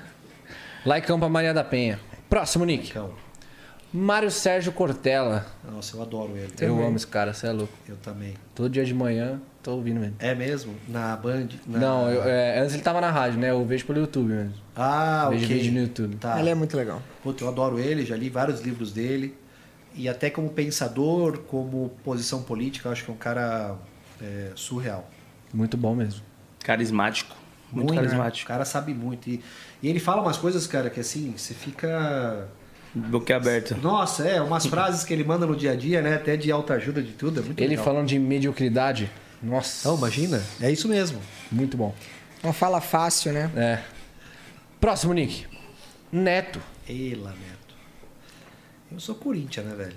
Tudo que vem do Corinthians eu adoro. Não, eu acho o Neto um cara bizarro, mas eu amo ele Um excelente jogador, diga-se de passagem. Batia a falta bem demais, você é doido. Não, e aí ele virou um artista também, você conseguiu entender? Sim. Então, assim, eu acho que ele como artista, artista de, de apresentador, Aham. o programa dele, cara, é uma, pra quem é amante do futebol, é uma coisa bacana, entendeu? Sim. E pra quem é corintiano também, eu adoro. Minha mulher não vai gostar, vai gostar dele? Cara, eu Like. gosto, é. Eu não, não tem nada Sou obrigado a assistir, né? Laicão pro Neto. Próximo, Nick. Ney. Ô, Ney. Aí, Pô, Ney, nós vimos você jogando Menino Ney. agora, mano. Tava 1x0, tava dando Pô, você tem que certo. ver o gol, o gol que o goleiro do PSG tomou, velho. Daqui a pouco eu Cara, vou mas ver. como que faz isso, cara? Tá lá 1x0 mandando e tal, vira 3? 3x1. Cadê o técnico dessa desse? Não, tá, e 3x1 foi só no segundo tempo, tá? Que tava 1x0. Então, e aí, Cara, como três faz, só aí? no três de Não, virada. Aí a gente veio pra cá, crente, passamos. PSG passou o Neymar, nossa. Aí, Cadê o técnico pra Eu acho que ele sentiu nossa falta, tá ligado? é, Primeiro tempo a ficou só os pés frios assistindo A lá. culpa foi, fomos nós, É, né? tiramos você da frente da TV, pô. Tem um monte de Mick Jagger lá fora. Você sabe que aqui no Brasil tem uma grande. Nós estávamos falando agora da medicina, e eu, eu acho que essas coisas que acontecem com o Neymar é, é o que o brasileiro faz. Porque aqui a gente não sabe. Dá valor no que é da gente, ídolos, né? E aí pessoas que ganham. Porque aqui se o cara ganha dinheiro, cara, se o cara é milionário, É, vilão. É. meu amigo, se o cara se deu bem, ele é um picareta. Mas, cara, É sorte. quantos. É, sorte. Quanto é- mais você pacto. trabalha, mais sorte você tem. É, quanto mais eu trabalho, mais sorte eu É fico. isso mesmo. Então, se você vira um cara desse, um ícone, ao invés do Brasil pegar e valorizar um moleque desse daí que saiu do nada e virou o que ele é hoje, é, eles valorizam mais o Messi aqui do que o Neymar. Exatamente. É O Cristiano. Ronaldo. É, Cristiano Ronaldo. E é um cara que tá no mesmo nível e hoje tá melhor do que os, do que os dois, na verdade, né? Do meu ponto de vista, também eu concordo com você. eu, eu também acho, tá melhor que os dois. Eu adoro ele como pessoa, eu acho que ele é um cara que ele trouxe ainda a família. Você vê que assim, os Sim. amigos são os mesmos, não é um cara que virou bilionário e esqueceu da origem dele. Eu valorizo muito isso, cara. Então, eu acho que ele manteve a origem dele, tá, tá top, além de ser um cara. Lá em Campo Ney. Aí, Campo Ney. Próximo, Nick. Paulinho. Adoro. Aqui é só Corinthians, né, velho, nesse negócio? Eu acho ele craque Vocês também. perguntaram se eu era corintiano e aí só vira Corinthians. Adoro ele. muito bom. Like Campo Paulinho. Paulinho. Próximo, Nick. Preto Zezé. Puta, velho. Eu, eu sou. O Preto Zezé. é, eu sigo ele há um tempo, ele é da CUFA lá do Brasil, né? E. Pô, esse cara ajuda muita gente, velho. Muita. E eu sou fanzaço dele, do, que ele- do trabalho social que ele faz, das coisas que ele faz, eu adoro. Sim.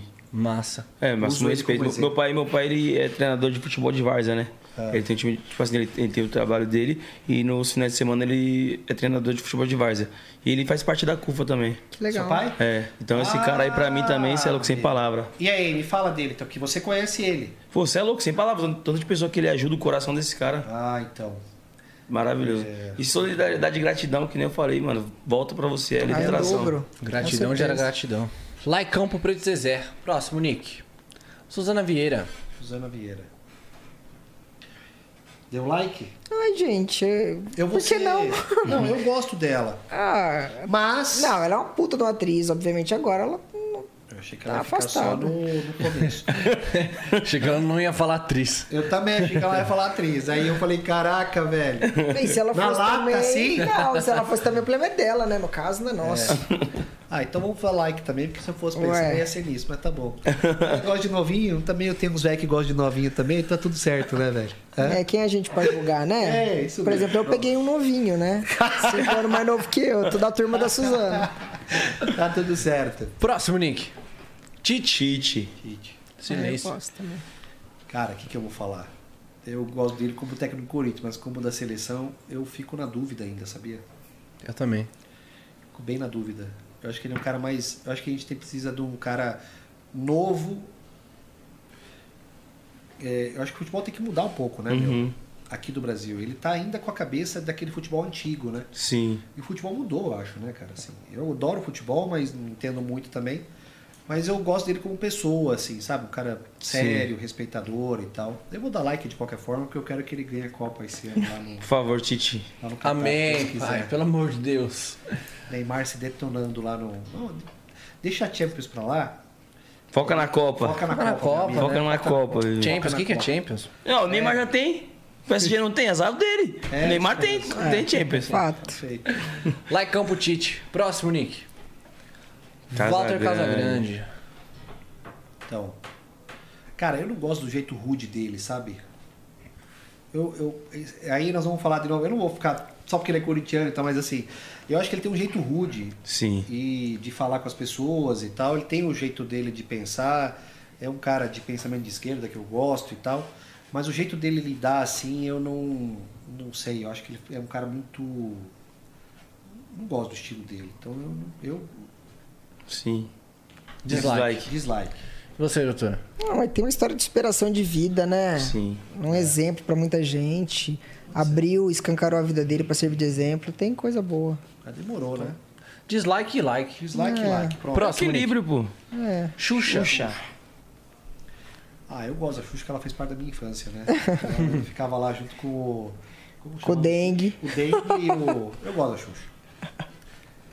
Você, doutor, like não também? Ah, adoro. Não, e agora ela tá, na- a Xuxa tá na versão nova, né? Falando mais o que pensa. Tal. É, E eu não, tô gostando dessa versão nova ela também. era presa na, na Marlene Matos ainda, coitada. Mas agora ela é ela livre. tá mais velha já, né, meu? A filha dela Dona já tá de si. que ela era. Sim. Likeão pra Xuxa. Próximo, Nick. Porra. Pai e mãe. Olha as surpresas que os caras me fazem. então, na verdade, Ô, eu seu, já falei muito seu dele. pai, não, sua mãe também, mas seu pai tem cara de ser gente boa, velho. O velho é foda. Mas a minha mãe, cara, é uma guerreira, viu? Ela cuidou de sete filhos. É, Dos netos, ela, os que estão lá perto, ela também cuida. Ela é uma mãe, uma avó excepcional. Meu pai é o cara mais rústico, sabe, velho? Uhum. Então ele, ele é um puta. Eu olho meu pai como um exemplo na minha vida para tudo profissional. Você vê que eu já falo, eu falo dele aqui minha vida inteira. Mas como guerreira, como uma pessoa que. Quem cuidou da gente foi minha mãe, na verdade. Sim. Né? Meu pai saía Trabalhava muito. muito, chegava tarde, não tinha muita paciência com a gente.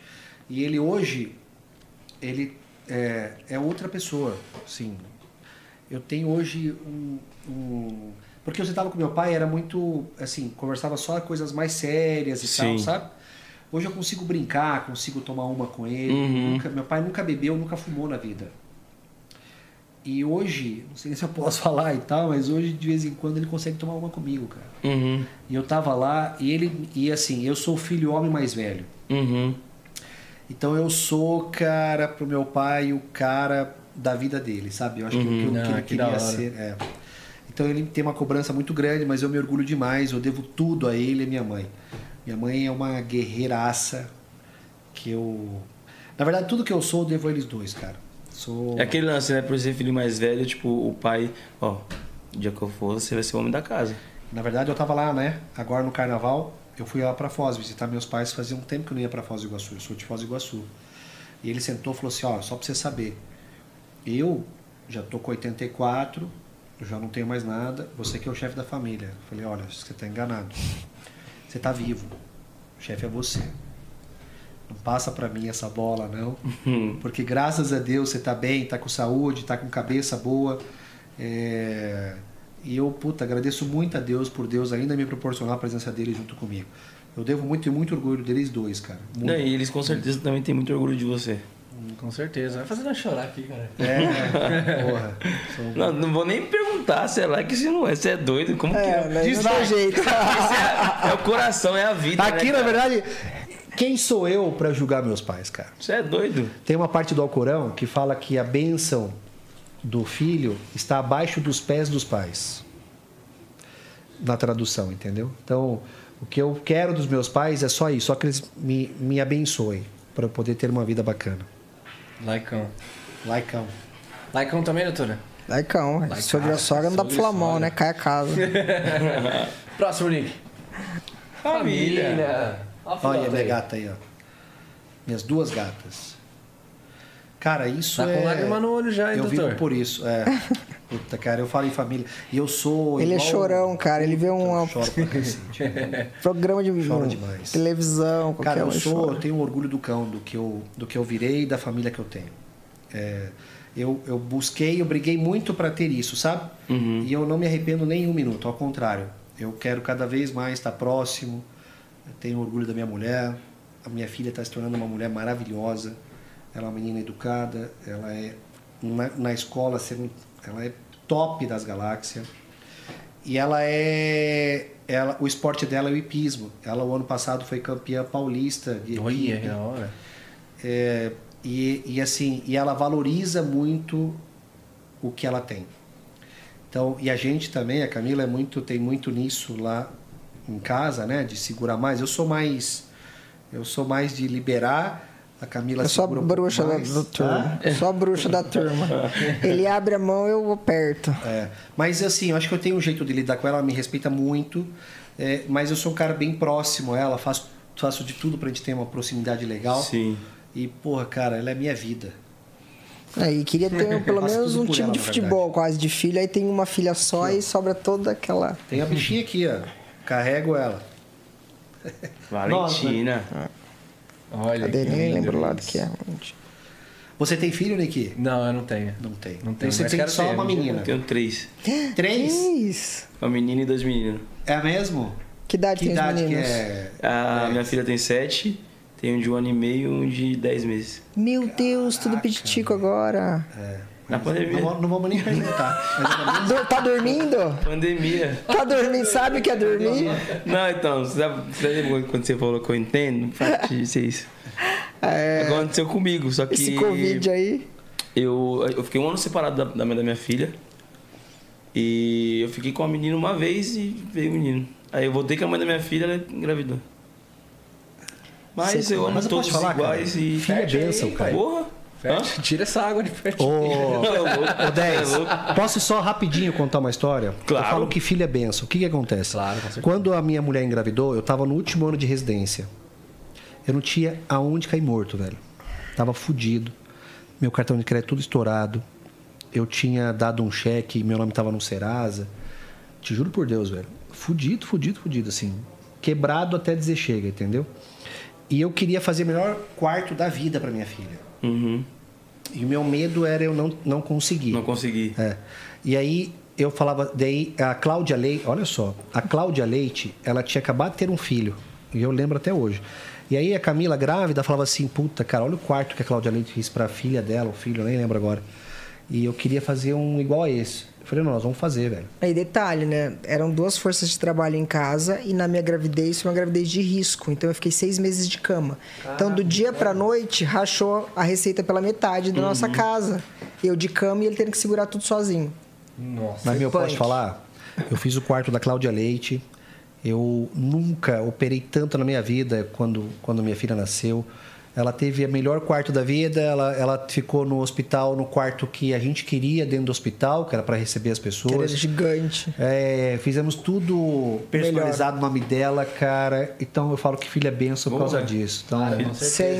filho é demais. Com cara. certeza deve Cara, ter sido vou te a maior falar- inspiração, assim. Tá louco, tudo, velho. né, Meu, começou a aparecer trabalho do nada. Sim. Ah, Do nada. Começou a aparecer trabalho, comecei a operar pra caramba. É, eu tinha acabado de me formar e pra você conseguir um trabalho numa clínica é muito difícil. Uhum. Eu consegui. E não tinha Instagram, né? Não, tinha Instagram, velho. Se Não, sem ninguém Instagram. sabia de você pra te achar, não, sem Instagram. não tinha como. É, eu, cara, eu, mas assim, eu virei um maluco, velho. Trabalhando. Você pode ser diretor? Posso ser diretor. Ah, eu vou te pagar um. Mas é diretor, e aí? Não, você vai ficar responsável por todos os médicos. Aí eu falei, tá, mas. Não, você vai ganhar um pouquinho a mais. Não, então eu quero. Cara, você não tá entendendo. Você velho. sempre trabalhou muito. Motivou mais ainda, né, Tá cara? louco, velho. Eu trabalhei pra caramba e dei E tudo pra ela, cara. Foi trabalhando muito, muito. legal. Filha bem, eu trabalho muito. Graças a Deus. Continua trabalhando muito. Eu gosto. Então, esse foi o like ou dislike, família. Bem, né? Agora fala você de família, só porque eu saber. Eu falei da minha, fala você, porque ali é a família pra nós dois. É a família de vocês dois? É. Ele fala isso porque eu sou mais quieta da turma, mas ah, é a razão da minha vida, né? Na verdade, é pelo motivo que a gente acorda e dorme todo dia, é que eu quero dar exemplo para minha filha. É, a história da gente é uma história cheia de, de idas e vindas e complicado, mas que sempre teve a base do amor e da cumplicidade. Então a gente a gente acabava sempre voltando porque a gente era ótimos ex-maridos. Então a gente sempre se apoiava, tipo, acontecia alguma coisa, estava separado há um ano, puta, era ele que eu queria contar, era comigo que ele queria dividir as conquistas dele. Então acabava voltando, ficava tão. A gente nunca se fez mal um ao outro, com todos os problemas e separações, a gente nunca quis prejudicar um ao outro. Então a gente sempre teve uma parceria que eu acho difícil que, que Sim. é, de romper isso. Isso foi a vida inteira. E a Valentina é a consequência disso, né? A materialização dessa, desse amor, dessa cumplicidade que já tem aí algum tempo. E, se espelha, eu acho, muito né, na gente. Assim, a Muito Peixinha, ela é, É. Acho que eu tenho bastante orgulho dos pais que ela tem. Cara, Cê é quando a gente começou, eu perguntei assim: quanto tempo demora isso? Uns 40 minutos? Cara, a gente já tá três horas. Passa muito Eu rápido. falei aqui pra você. Vocês são muito top, cara. Não, vocês eu, são. eu não sei como agra... Acabou, né? É. Eu não sei como agradecer de verdade Não, o carinho de vocês. Eu- De verdade, vocês estão já na parte da, parte da minha família. Vocês vão ter que comer Ah, lá em tamo casa. junto. Vai ter que levar sua mulher lá no consultório. Pode deixar. Vai ser um prazer. Pode deixar. Quero ver sua mulher lá na clínica, velho. Pode- Se ela, porque- Não, é e ela assim, vai, e ela vai Ah, querer depois, com de, é, depois de três filhos, eu acho que. Ela não. vai querer com certeza. hora é dois, né? É. Ah, não, dois, verdade. Não, mas ela vai querer, com tem certeza. Três que ele A hora tem, que vocês quiserem, vocês estão em casa, Super velho. De verdade. Pô, o maior prazer do mundo. Obrigado, Pô, de Satisfação verdade, é enorme, imensa Satisfação, mesmo. portas e você não abertas, tem que agradecer nada. nada. Não, A tem. gente agradece a presença de vocês. Obrigado. é um A gente aprendeu muito aqui. hoje, né, cara? É isso aí, portas abertas sempre que precisar. Obrigado, aí. meu. De verdade. Uma satisfação, né, mano? Tamo junto, sempre. Tamo juntasso. Pode contar com a gente também. Obrigadão, viu? Deus abençoe vocês, a família de vocês, viu? É isso aí. Pegou a visão, rapaziada? Esse foi o Zero Uso Podcast de hoje. Aulas e. Resenha e papo reto, né, família? Palestras também, pai. Palestras, né, pai? bagulho, mano. Aulas e palestras, resenha e papo reto. E amanhã a gente vai estar de volta aqui nesse mesmo canal, nesse mesmo horário. E é isso. Tamo junto, família. Gratidão, Obrigado, gente. É É nóis. Obrigado, Gratidão. Agradecemos.